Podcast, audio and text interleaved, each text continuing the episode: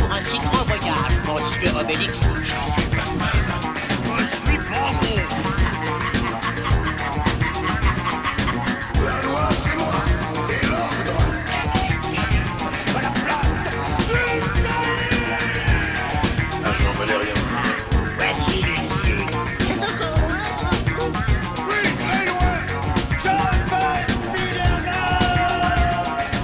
Bonjour et bienvenue à l'Atelier BD, le podcast 100% BD, comics et manga. Avec moi, Margot, Bonjour. Fab Salut et notre invité du mois, Gorobei. Bonjour. Alors toi, Gorobei, tu es dessinateur, euh, coloriste aussi. Euh, Ta dernière BD en date, c'est la série Lolicorne que tu signes avec Ced et Watch et dont le tome 1 vient de paraître aux éditions Dupuis. On en avait parlé le, le mois dernier d'ailleurs. Quand bien, Voilà, globalement. Euh, globalement, il y avait un petit on va, on va euh, revenir dessus euh, tout à l'heure. Euh, voilà, et on reviendra aussi sur ton parcours. euh, mais avant, bien sûr, on va aussi parler de l'actu du mois de février.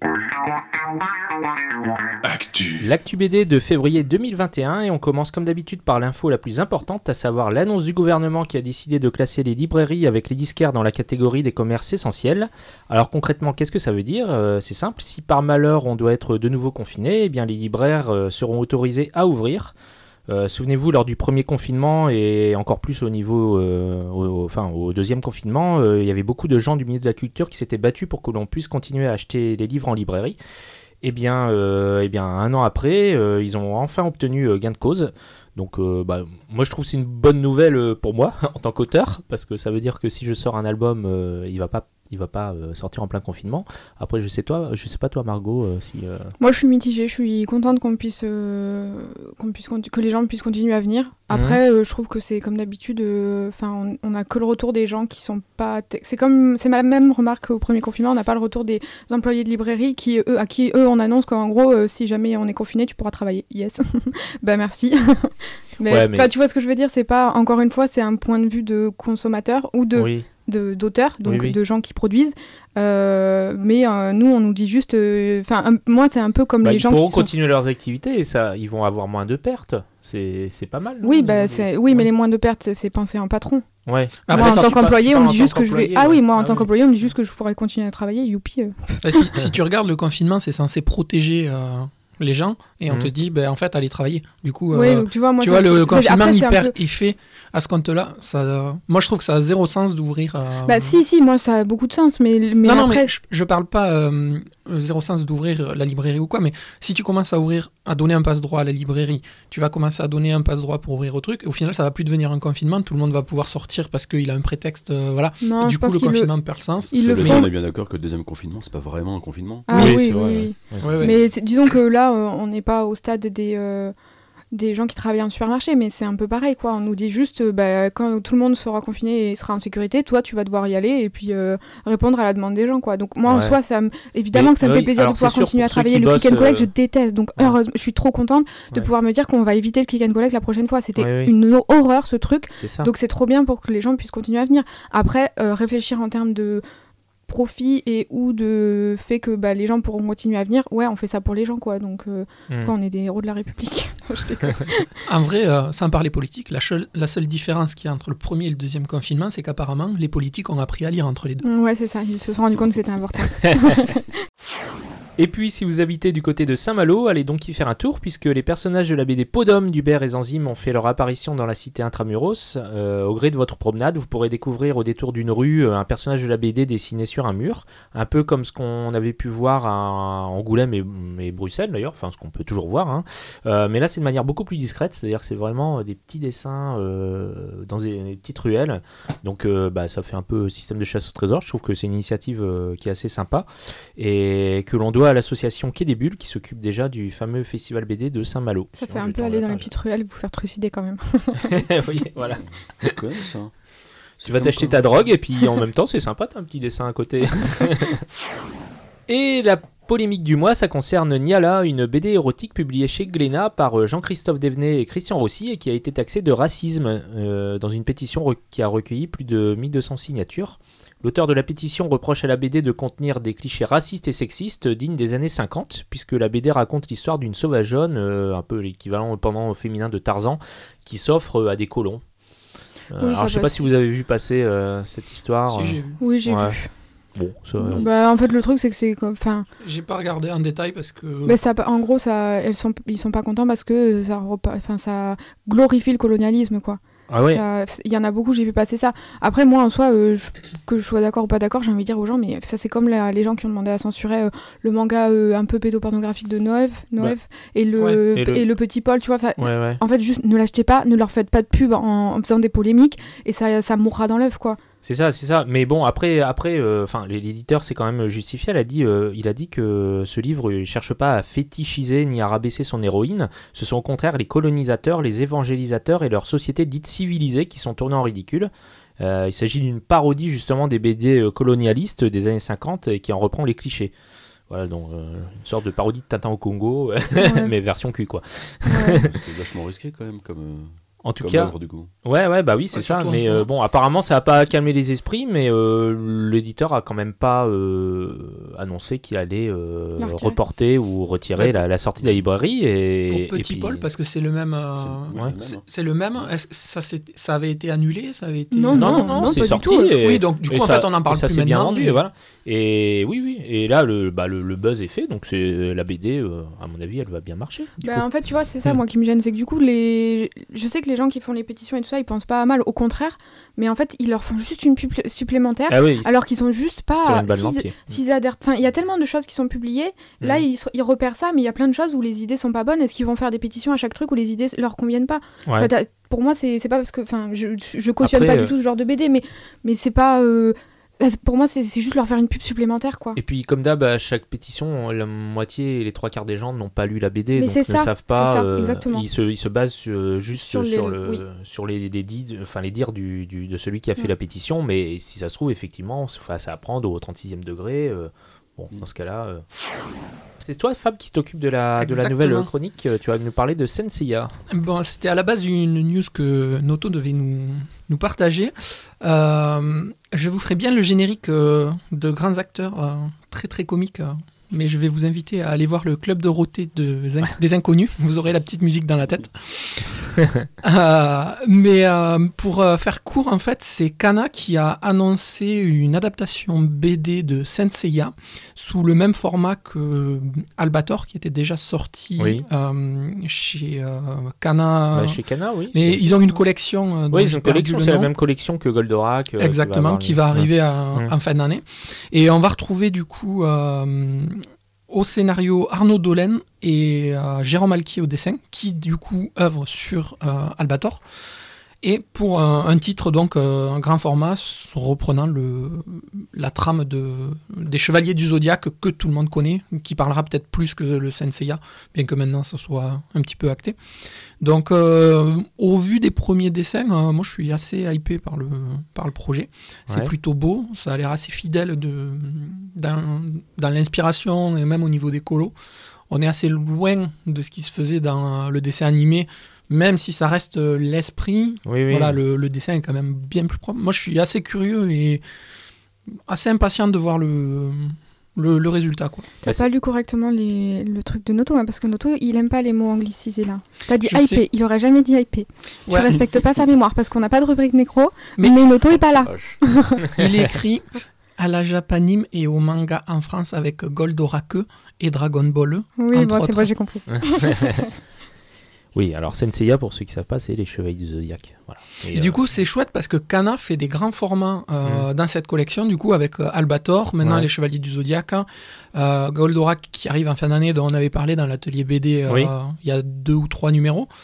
Avec Briscosu, quand C'est ça. Briscosu. Ouais. Et euh, moi, j'avais vu, alors euh, peut-être à confirmer, mais qu'il y avait d'autres adaptations qui étaient prévues euh, sous ce format-là. Ah bah c'est possible, hein, ils vont, euh, je pense qu'ils vont faire tous les, toutes les licences que, de notre jeunesse, hein, parce que la cible c'est clairement, euh, c'est clairement, enfin ma génération en tout cas, ceux qui regardaient ça à l'époque du Club de Dorothée. D'ailleurs c'est pas pour rien qu'ils, mettent le titre en français, ils, auraient- ils ont pas mis Senseiya, ils ont mis les Chevaliers du Si, Zodiac. si, c'est Senseiya, les Chevaliers du Zodiac, Ah d'accord. Mais tu vois par exemple Albator, c'était vraiment marqué Albator, euh, c'était pas marqué Captain Harlock.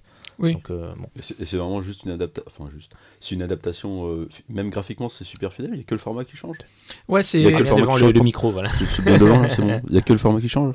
ben, c'est un, un grand format, genre BD franco-belge. euh, Ok. normalement. Mais euh, on est loin du, du code du manga. C'est vraiment un gaufrier BD avec une- un sens de lecture français. euh, voilà, une vraie BD. Ok, d'accord. Pas de. Pas de... Il n'y a que le format qui apporte de la nouveauté. euh. Après, est-ce que ça va truc. être euh, comme Goldorak, je pense, euh, peut-être un scénario qui sera fait par les auteurs, un, un peu libre. On prend, quand même. on prend l'univers et derrière, euh, il nous raconte une histoire. À voir.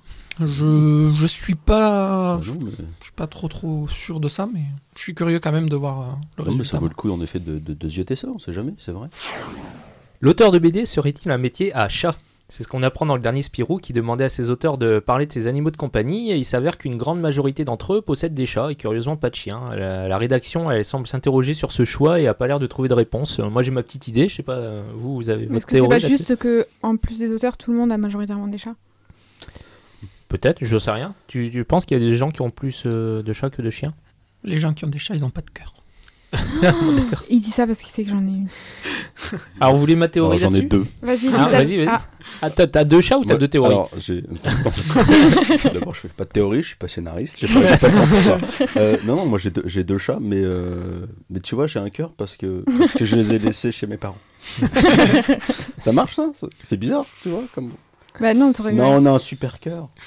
Ah, je, je dirais rien parce que déjà après, euh, les couleurs un peu pâles, les gens sans cœur avec les chats, l'escalier. ça va finir. ouais, C'est quoi ta théorie, Gueule L'escalier. ouais. Alors ma théorie, moi, c'est bah, c'est juste que les, les, les, les auteurs de BD ne gagnent pas assez pour avoir, euh, enfin la plupart n'ont pas de maison, ils ont des appartements, et donc euh, quand t'as un appartement, c'est plus facile d'avoir un chat. que- Allez, toujours la situation précaire des Bah non, mais c'est vrai, on y pas pour revient. revenir là-dessus, mais c'est vrai quoi, à mon avis. euh, Non, mais alors, même sans ça, Spirou, on- il on- semble on- s'interroger On là-dessus. sort, on sort quand même très peu, c'est hyper commode quelque part d'avoir un, un compagnon qui est là toute la journée, qui est capable de se débrouiller tout seul. Oui, c'est vrai, c'est vrai, il y a ce côté Oui. aussi euh, indépendant du Non, chat. parce que moi je suis riche, tu vois. Ouais. Suis pas précaire. D'accord, donc toi, t'es, N'importe quoi. toi, t'es- non, je suis en galère, donnez-moi de l'argent s'il vous plaît. donc toi, t'es team chat, toi aussi Margot Non, non, moi je suis à la base je suis Mais- team chien, mais j'ai pas abandonné le chat que j'ai trouvé. Ah, Donc je d'accord. passe euh, lentement Tu team vois, chat. tu vois, cœur. D'accord, ok. Cœur. Bon. team cœur. Team cœur, c'est euh, tous les animaux. Bon, alors ça va, t'es team chien, tu vas pouvoir te réconcilier avec Fab, euh, qui lui aussi est team Mais chien. euh, c'est- sinon, il faut avoir des rats, c'est ça C'est quoi le- C'est ça. Mais apparemment, ils apprennent le ninjutsu. Ah, c'est bien ça. L'auteur Surya appelle ses lecteurs à se mobiliser pour qu'ils puissent conclure sa série euh, Taï, fils de la lune. Non, fille de la lune, pardon. Souvenez-vous. Souvenez-vous, on en avait parlé il y a un petit moment dans le podcast, mais les éditions Ankama euh, qui publiaient cette BD ont décidé d'arrêter la série faute de succès. Là, le troisième tome vient de sortir, mais Surya ne compte pas pour autant arrêter sa série et il demande à ses lecteurs de le soutenir financièrement sur son compte Patreon. L'objectif, c'est d'atteindre au minimum 1200 euros par mois afin qu'il puisse continuer et surtout conclure l'aventure qu'il avait commencé en 2018 avec le tome 1. Donc là, l'idée, ce serait euh, de l'envoyer à ses lecteurs sous forme numérique, mais en cas de succès, il n'abandonne pas l'idée de se tourner vers un éditeur classique pour euh, une publication papier. De ce que Souris a dit, euh, parce que j'ai pu l'avoir en podcast il n'y a pas longtemps, Oui. euh, il souhaiterait donc, euh, sous le format Patreon, arriver au bout de sa série qui est prévue en 5, je crois, donc il manquerait deux tomes. Oui. Et euh, une fois bon, toutes les contreparties, les versions numériques, la distribution se ferait via Ankama, parce qu'il aimerait garder même format, même papier, etc. Mais voilà, lui, c'est ce qu'il aimerait. Est-ce que quand il aura fini, ça sera toujours possible de son côté, etc. Voilà. Bon. Donc c'est dispo. Bah, euh, J'espère que Ankama vont pas se prendre, euh, si c'est eux qui ne financent pas, j'espère qu'ils vont pas, euh, ils vont pas récupérer les droits éditeurs, que ce serait pas juste, puisqu'ils se sont pas mouillés en, lui, en le payant, donc ça serait pas normal qu'ils récupèrent des droits. Bon, si ap- après, je, je pense que s'ils retournent vers eux, c'est qu'ils doivent avoir tu vois, un- une entente cordiale, correcte. Ouais, mais bon. Bon. Après, voilà, ça c'est des dessous. Voilà. Lui aimerait euh, garder euh, cette continuité-là. Euh, et on peut régulièrement le trouver en stream euh, Twitch où euh, on le voit qui fait ses pages ancrage, dessin, recherche. Là récemment, il twitchait. Bonjour Nicolas, tu aimes beaucoup euh, mes anglicismes. Non, mais c'est le mot là. Euh, il, il twitch sur euh, le projet de Kina, il a euh, Moineau. Oui, Donc euh, il alterne un petit peu l'aquarelle, les dessins, euh, ce qu'il fait. Donc euh, c'est assez, chouette à voir euh, en, en direct. Donc euh, moi je vous invite à y aller euh, et à poursuivre un petit peu l'aventure avec lui si jamais. ouais, je suis pas, j'ai pas encore regardé. C'est effectivement, il twitch beaucoup, mais moi j'ai j'ai pas encore regardé. Ouais, il paraît qu'il est assez actif à ce niveau-là, quoi. Très. Euh, Margot, c'est toi qui vas faire l'info suivante. On va parler de Tintin. Et tout le Oui. monde sait que tu es une grande fan de Tintin. C'est Donc, ça. euh, Et euh, du coup, je remercie pas Nicolas qui n'est pas là aujourd'hui et qui me refile ses news à la dernière minute. Donc, j'ai bien son petit, son petit pitch. Je voulais essayer de l'imiter, mais il a tellement une manière particulière de s'exprimer que je n'y arriverai pas. Mais Ouais. je vais essayer de pas faire d'anglicisme, comme ça, ça le choquera pas. Donc, c'est l'histoire d'un dessin refusé en 1936. Pour la couverture du Lotus Bleu, Hergé réalisa un dessin. Un dessin qui, a été, qui était ju- jugé pardon, coûteux à imprimer par son éditeur Castorman. Du coup, il- euh, Hergé il a donné le dessin à- au fils de son éditeur, qu'il a plié en 6, qu'il a mis dans un tiroir et qu'il a oublié. Voilà comment gagner beaucoup, beaucoup d'argent. Euh, du coup, en fait, euh, des années plus tard, le dessin était estimé à 2 ou 3 millions, a été vendu chez Arcurial euh, à 3,2 millions d'euros. Voilà. Et euh, ce dessin inédit de la couverture du Lotus bleu devient le nouveau record de vente pour Hergé. Et la moralité de Noto, c'est gardez bien pliés tous vos papiers, ils vaudront peut-être autant dans quelques années. ouais, ou mieux ne les pliez pas, quoi, parce que quand même. Bah, écoute, à 3,2 Et, euh, millions, ça peut faire non, 6 mais millions non. si tu le plies pas. Bah voilà, c'est ça. Euh, c'est pas mal. Hergé, il devait avoir la haine. même, Tu hein. sais, il te donne tiens, regarde, c'est pour toi, c'est une couverture auquel j'ai- passé beaucoup de temps sur ce dessin. Ah, ok, merci, je le plie, je le fous dans ma poche. Enfin, quand même. T'imagines s'il l'avait découpé en 6, il aurait pas eu rendre 6 petits morceaux. Ah oui, Ah, oui. je suis sûre que ça aurait marché en plus. Oh, ouais, je, vais, je vais découper mes dessins. Euh, on va passer à la rubrique nécro et non pas de rubrique nécro ce mois-ci puisque euh, pas d'auteur mort. Enfin en tout cas pas à ma connaissance. euh, je sais pas. Mais si- pas l'air si triste. Non non mais bon. Non mais l'air super déçu. comme je disais euh, avec le avec le mois dernier ça fait une, une marge. Fait- Ça fait une moyenne donc euh, c'est pas. On a pris de l'avance, c'est Ouais. ça on verra on verra. Rendez-vous le mois prochain pour euh, de nouveaux auteurs morts. On va passer maintenant aux adaptations. Euh, alors là, il y en a pour tous les goûts. hein. Euh, on va commencer par euh, l'adaptation du Serment des Lampions de Ryan Andrews, qui va être adapté en film d'animation. Alors c'est la société Estuary Film qui produira l'animé aux côtés de Duncan Studio, qui a fait Opération Casse-Noisette ou encore le film d'animation numéro 9. Au casting voix, on retrouve Peter Dinklage. Donc Peter Dinklage, c'est Tyron Lannister dans Game of Thrones. Donc lui, il prêtera sa voix à l'ours, euh, l'ours qui fait de l'autostop dans la BD. Euh, Si vous voulez cro- retrouver notre chronique, euh, je sais plus c'est dans quelle émission, c'était toi Fab qui en avait fait la chronique du Serment des Lampions. Euh, C'était dans la saison dernière. Euh, Will Collins, euh, qui est le scénariste du Chant de la Mer et du Peuple Loup, euh, adaptera la bande dessinée de Ryan Andrews pour l'écran. Donc on- pour l'instant, on n'a pas encore de date euh, prévue, mais bon, on, on attend de voir. Moi, je suis curieux chouette. assez de voir ça, euh, cette adaptation. Après, je sais pas si c'est en 2D ou en 3D, il n'y a rien de précisé là-dessus. Mais je trouve cool la voix de Peter Dinklage euh, Oui, en temps de course. Ouais, ouais. S'il a un peu le même bagou que dans euh, Game of Thrones, ça peut le faire. euh, Ouais, ouais, c'est vrai, c'est vrai qu'il a, une belle voix, ouais, ça, ça irait mieux. Euh, autre adaptation, celle de Resident Alien, euh, série diffusée chaque semaine sur la chaîne Sci-Fi depuis le 26 février dernier et basée sur le comic book de Peter Hogan et Steve Parkhouse. Euh, c'est l'histoire d'un alien qui est coincé sur Terre et qui doit prendre l'apparence d'un humain pour se fondre dans la masse en attendant de pouvoir rentrer chez lui. hein. Donc apparemment, l'adaptation est assez différente du comic. Je sais pas si tu. tu- tu Moi j'ai regardé le comic premier Ouais. épisode qui est assez sympa. Ouais. Moi j'ai après c'est très enfin, un petit peu cet humour anglais, tu sais. Oui, oui. Donc il faut accrocher ou pas. Euh, mais moi je la recommande parce que le premier m'a bien branché. Euh, c'est des acteurs qui sont quand même assez assez connus. J'ai plus les noms là. Alors oui, l'acteur principal, c'est celui qui euh, il a joué dans Rogue One. Alors euh, vous ne verrez pas son visage, puisque c'est lui qui a interprété le robot euh, K2SO dans Rogue One. Et euh, alors je sais plus son nom non plus, mais bon, j'ai pas, pas Et, noté. euh, et du coup, je vous invite euh, à écouter. Il y a un petit podcast d'une dizaine de minutes sur euh, le premier épisode de Resident Alien sur le coin pop.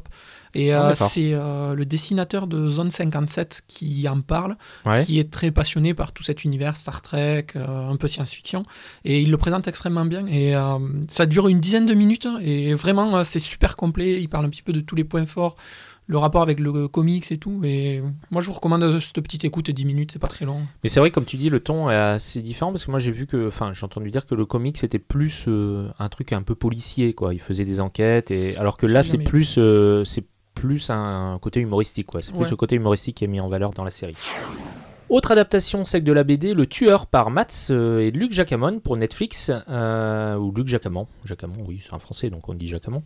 Euh, et c'est pas n'importe qui qui va s'en occuper puisque le réalisateur n'est autre que David Fincher et ce sera apparemment Michael Fassbender qui interprétera le rôle principal. À noter que Mats, c'est pas sa première, euh, c'est pas la première fois qu'il a adapté, hein, puisqu'il y avait sa BD Une balle dans la tête qui avait été, qui était sorti en film avec Stallone il y a quelques années. Enfin, autre adaptation pour Netflix, c'est celle d'un manga, La Voix du Tablier, une histoire assez drôle signée euh, Kuzuke Uno, euh, qui parle d'un yakuza qui décide de se ranger en devenant un parfait homme au foyer, qui fait le ménage, les courses, euh, la vaisselle, enfin voilà, il- c'est un, un vrai petit homme, un vrai petit homme au foyer qui s'occupe bien de sa maison. C'est le Et- Tony Micheli japonais. Voilà, c'est ça, c'est ça. Mais qui a du mal à se défaire de son ancienne vie puisque ses vieux ennemis viennent euh, régulièrement lui demander des comptes. Euh, alors euh, ça donne envie, hein, le pitch. euh, le manga, il paraît qu'il est très drôle. Mais euh, le problème, c'est qu'on a vu le trailer de cette série. Et moi, qu'on puisse dire, c'est que la qualité est pas au rendez-vous. hein. C'est que beaucoup d'images fixes. Alors on pourrait croire que, c'est, que ça peut être juste un, un petit work in progress de la série. Mais non, en fait, c'est c'est les vraies images de la série parce que la série est, euh, sort au mois d'avril, je crois. Donc, euh, logiquement, elle devrait être terminée. Donc, euh, c'est étonnant sur le trailer. beaucoup d'images fixes, ça a l'air un peu fait un peu.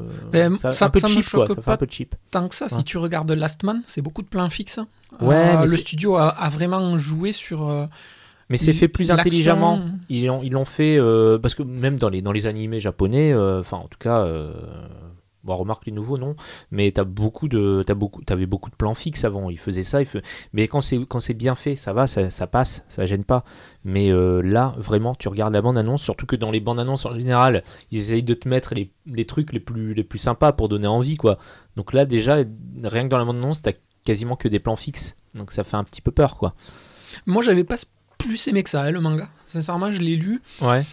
Moi, c'était sympa, mais je trouvais que ça se lisait vite. Ouais, ben, f- ouais, c'est Enfin, cool, mais prix en, que so- c'était, euh, en soi, ça raconte rien de fou. J'ai Ouais. déjà lu mieux, plus court et plus intéressant, où je suis ressorti en me disant, ouais, là, il y a, il y a matière à faire quelque chose. Après, moi, j'avais lu que le 1, je sais pas si t'avais poussé. euh, Oui, moi, j'ai poussé. hein. Bon, enfin, Voilà. répo- réponse en avril, en Ouais. avril pour voir le- la, la version animée. Euh, Marco, tu voulais nous parler de. Ah bah, après Tintin autre Astérix, adaptation. merci Bah oui, c'est toi qui fais le franco-belge ce mois-ci. C'est ça. Euh, du coup, oui, il voulait annoncer euh, l'adaptation. euh, donc, il y a eu euh, l'adaptation de Le Truc Idéfix, là, la série Idéfix. Oui, la série des le nouvel album Astérix, Eh oui. évidemment. Et là, ils annoncent pour euh, 2023 une signature d'Alain Chabat, évidemment, encore pour Netflix. Tout Bah est ouais. pour Netflix. Euh, D'une adaptation en série animée, donc euh, du Combat des chefs, qui date de 66. Euh, c'est prévu en, une- en 3D, une série 3D, et que euh, même si euh, Uderzo n'avait pas apprécié forcément le, le film, euh, c'était Mission Alors, le film, Cléopâtre oui, Ouais, Mission c'était Cléopâtre. Ouais, Mission non, il avait Cléopâtre. pas aimé. Ouais. Voilà, Ouais. ben, majoritairement, c'est quand même le plus gros succès. Ah bah, c'est un des Il plus gros semble. succès Voilà. euh, du cinéma français. hein. Donc, euh, moi, je Ouais. trouve ça plutôt prometteur, et Noto aussi. Oui, mais euh, oui. Alors, je sais pas si vous avez remarqué, mais quand même, j'ai l'impression qu'on n'a jamais autant fait de trucs sur Astérix euh, depuis qu'Uderzo est mort. Euh, Oui, moi, enfin, Ça, ça fait un peu comme Disney, tu sais, avec- avec- depuis que George Lucas a cédé les droits, euh, et ben ils, ils exploitent à fond le, le oui, filon, mais du quoi. coup, c'est parti un peu en cacahuète. hein. Donc, si ça fait pareil avec. ah bah c'est possible, hein, ils vont ils vont exploiter le filon jusqu'au bout, je pense. Bon, en tout cas, c'est quand même c'est quand même très prometteur, quoi. Le, Ah le oui, fait oui, que oui. ce soit Chabat qui s'occupe d'une d'une version animée, en plus c'est une version animée euh, façon Astier, c'est-à-dire en 3D, qui risque d'être très belle visuellement. Donc je pense que, enfin, euh, mais bon, c'est 2023, je crois. hein, ouais, c'est ça, la- 2023. Donc c'est bon, ça laisse On encore le du temps d'oublier de refaire une chronique. C'est ça, ouais. Ah bah Bon. c'est sûr qu'on va en parler dans le podcast, si on est Ah encore là d'ici là. Mais Noto sera revenu. En ayant Margot fan de Tintin. Ah, ça se trouve, tu vas changer, tu sais pas Euh, Vu ce que je vais présenter euh, dans la chronique, ça m'étonnerait. C'est fini pour l'actu, on va passer maintenant à l'interview.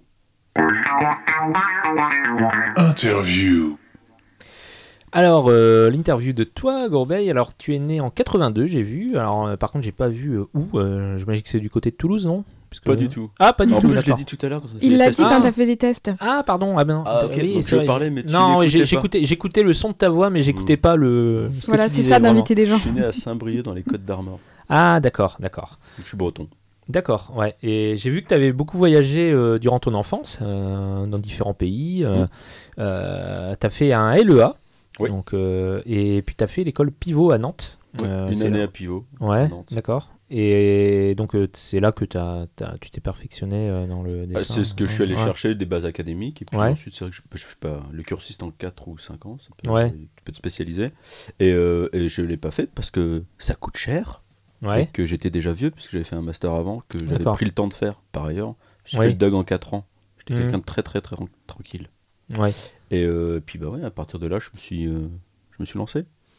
D'accord. Et ouais. Et donc euh, tu t'es ouais, tu t'es lancé, t'as as commencé à bosser pour la pub, j'ai vu, la, la presse. J'ai fait ouais, un Aussi. petit, petit boulot de, de com pour des agences de pub, euh, la presse, notamment bah, chez Chomag. J'ai commencé chez Chomag et en Kama. D'accord, ouais, Dofus Mag aussi. Ouais, c'est ça, Dofus tous Mag, les magazines ouais. de Kama, je les ai. D'accord, d'accord. Euh, t'as bossé aussi pour le site 30jours-de-bd.com. Euh, c'est là que t'as rencontré euh, Chucky, Chucky Medina, donc le, qui, qui gère le, jeu- le site 30jours-de-bd.com Mm. et aussi les éditions Macaca.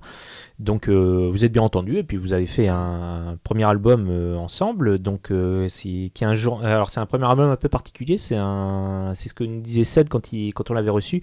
C'est euh, des, des BD dont vous êtes le héros. C'est vraiment Macaca. Ils sont spécialisés là-dedans. dans- Et donc tu as, fait une, une- un album sur des, des pirates. Pirates journal d'un héros. Oui. C'est un livre-jeu. Absolument, bah, comme les romans dont on est le héros.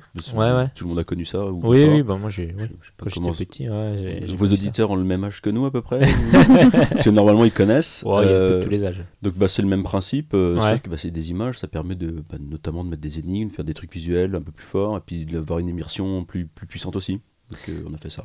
D'accord. Seth, il nous, il nous racontait quand il bossait euh, là-dessus, euh, euh, qu'il nous expliquait que c'était une façon différente de travailler.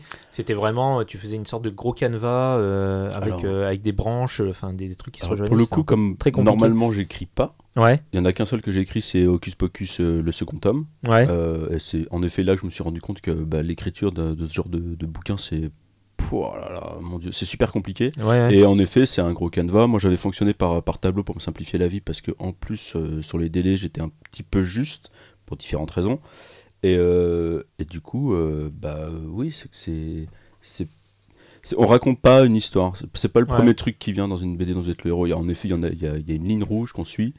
Mais euh, ce Oui, qui- c'est ce qui prime, c'est le plaisir jeu, quoi. jeu. C'est Ouais, c'est ouais. le gameplay qui va. qui- D'accord, Je suis désolé euh, pour l'anglicisme. J'ai dit gameplay. sais pas ce qui m'a pris. C'est bon, il n'y a pas la personne. euh, Ouais, donc ça, ça. Hocus Pocus, euh, donc c'est, c'est- mais je vois Hocus Pocus scénario Ma, Manuro. Manuro sur le tome 1, ouais. J'ai travaillé Ah, Manuro. D'accord. sur le second tome, Et après c'est toi seul. qui as fait le. Ah ouais, d'accord, d'accord, tellement seul. Parce que tu avais choisi ou parce qu'on te l'a demandé? Euh, bah parce, euh, parce que Manuro euh, n'a- n'a finalement pas pu euh, poursuivre. D'accord. Et que comme c'était un petit peu déjà inscrit dans l'agenda, et que j'avais demandé de l'aide à Chucky, parce que j'ai déjà travaillé avec lui. Tu vois, moi je dis Chucky, je dis pas Chucky. Ah C'est d'accord. comme Gorobei et Gorobei. Ah d'accord. Ah oui oui. Ah. D'accord, d'accord. Comme mais, quoi on est mais libre. alors je dis. D'accord. Ah oui, on est libre, oui, c'est ça. Moi je dis Chucky parce que je peux pas m'empêcher de penser à la poupée de sang, quoi. Ouais. Euh, et, et mince, du coup, j'ai oublié ce que je disais. Oui, donc euh, tu. Oui, Manuro, bah, Oui. euh, Manuro n'a- n'a- pour, bah, il avait des raisons personnelles, il pouvait pas, il pouvait pas s'en- s'engager finalement sur le tome 2 alors que c'était prévu. Mhm. Euh, je m'étais tourné vers Chucky parce que j'avais travaillé avec lui en me disant bah ça va aller plus vite, on se connaît Mhm. bien, ça va être super. Et lui non plus pouvait pas, donc euh, j'ai dit bah je vais faire ça tout seul puisque je. D'accord. C'est comme ça que ça pourra se faire. D'accord, ouais, bah. Donc c'était ma première aventure scénaristique. Ouais, ça c'était en. Enfin, donc je sais aussi pourquoi je travaille avec des gens qui écrivent. Et c'est Oui. pas moi qui écris. Voilà. Ça ne t'a pas donné envie c'est de c'est poursuivre. plus, Non, c'est vraiment bah euh, évidemment tout le monde sait c'est un métier à part, mais il est pas fait pour moi. C'est ça que je veux dire. Ouais, ouais. C'est trop, c'est trop. C'est- dur, tu c'est tu prends pas temps. plaisir à spécialement à. Si j'en prends, mais euh, mais euh, c'est euh, c'est beaucoup trop long. euh, c'est beaucoup trop long pour moi. Ouais. Voilà. Je sacrifie trop de dessin si je fais de l'écriture. Et je préfère le dessin. D'accord, oui. Je, je comprends, je suis un peu pareil que toi. Du coup, il faut faire du Pictionary. Écrire en dessin. Voilà, donc je vais faire du Pictionary toute la journée maintenant. Je vais voir si ça, ça, ça remplit le frigo. Je vais tester. On va voir.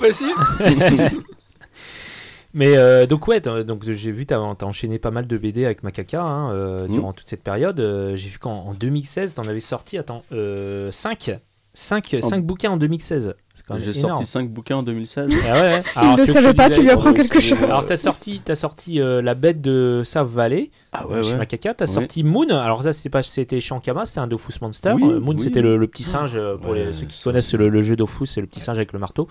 Euh, t'as fait les remèdes de l'Ouest, euh, donc là encore chez Macaca. Oui, mais alors attends. Euh, Ah, les ouais. remèdes de l'Ouest. euh, Ah si, c'est Ah non, oui, ah oui, non, non, non, effectivement. Ah oui, non, non, ça c'est en 2015. Non, alors, alors, je vais te dire en 2016. En 2016, ça fait À la recherche de Sarah, L'épreuve des fabulins, Hocus Pocus, La pète de l'aventure et Square and Soup. Alors, Donc, euh, Hocus Pocus, c'est l'épreuve de Fabulin, c'est un. hein. C'est un tome, Ouais, d'accord. ouais, ouais, ouais. Oui, c'est un tome. hein. Et, Et- Square and Soup, mais Square and Soup, c'est, euh, ça n'a pas demandé non plus énormément. Enfin, c'est pas si ça demande du travail. Sauf que c'était, c'était une parution de 30 jours de BD qui a été reprise chez Atypique Édition. D'accord. On a rajouté des pages, on a fait des modifications. D'accord, ouais, c'était un vieux truc que vous aviez. euh, voilà. D'accord, d'accord. Mais bon, quand même, euh, enfin, je, trouve, je trouvais énorme. Et en 2017, j'ai vu que tu avais, pareil, tu en avais fait 5. Tu as fait Atma, Bushido, Duo de choc, Le Temple des Esprits et Yuki. Donc, euh, C'est Bushido quand même- et Yuki, c'est un. ah, d'accord. C'est c'est le même. euh, Bushido Bah, et Yuki, c'est la même. euh, Bah, c'est Bushido, c'est le titre de l'album chez Dupuis. Oui, et Yuki, le c'est le le, Donc c'est le tome 1. Yuki. Ah, d'accord. Ah, d'accord. Bah, tu vois, euh, faut que Mais il y a jour ta fiche Wikipédia parce que c'est pas. Euh, J'ai une Ouais. fiche Wikipédia Bah oui, oui, moi j'ai. Formidable. Il faut pas Ah. prendre les infos sur Wikipédia. Non. Faut Ah, que j'aille bah, corriger des trucs par En contre. bon de toute professionnel, je vais toujours sur Wikipédia. J'ai pas encore écrit des Oui, fois oui, des ah couleurs pâles dessus, promis. D'accord. Bon, enfin, Tu bon, aurais le droit. T'en as pas fait 5, t'en as fait 4, mais c'est quand même énorme, je Euh, trouve. Enfin, c'est 4 albums par an, c'est. Bah oui, enfin, mais- Comment, alors, comment mais- tu fais quoi? Quelle drogue, euh, quelle drogue tu prends? Parce que moi, Alors déjà, euh, à l'époque, euh, j'avais pas d'enfant. Ouais. Et il écrivait pas. Et tu dormais pas. Et je. je dormais peu, peut-être. D'accord, C'est ouais. possible, c'est possible. Non, puis je, oui, je suis efficace, j'ai pas un style non plus qui est hyper exigeant, je crois pas. Ouais. Euh, et puis euh, j'ai travaillé avec des gens qui m'ont permis euh, de me faciliter aussi la tâche. D'accord. Donc, euh, je sais pas, j'ai pas de réponse pour expliquer euh, une productivité. T'as l'air surpris de toi-même quand il t'a dit ça. bah quand il a dit Bah ouais. non, mais sincèrement 5 Tu t'en t'en étais jamais aperçu que t'avais fait, t'avais sorti autant Non, en je, je- normalement je- c'est entre 2 et 3 par an. D'accord. Voilà. Euh, par exemple, il y a Lolicorne euh, en début d'année qui est sorti. Ouais. Le 26 mars, il y a Ligili Ouais. qui va sortir. Euh, fin mai, début juin, il y a le Licorne tome 2. Mhm. Et normalement, il y aura un jeu de société qui va sortir, Burn. Le Ouais. Kickstarter va commencer euh, la semaine prochaine. Ou Il y aura des petites prochain. figurines? Il y aura... Ah, je crois pas que c'est prévu, je suis désolé. J'aurais dû amener le proto. J'avais un proto qui était super. Bon, j'y ai pas pensé, je suis désolé. Et, euh, et je... normalement, en fin d'année, il y aura, y aura une autre BD chez Macaca. Je ne sais pas encore laquelle, c'est tout. D'accord, d'accord. Ok. Normalement.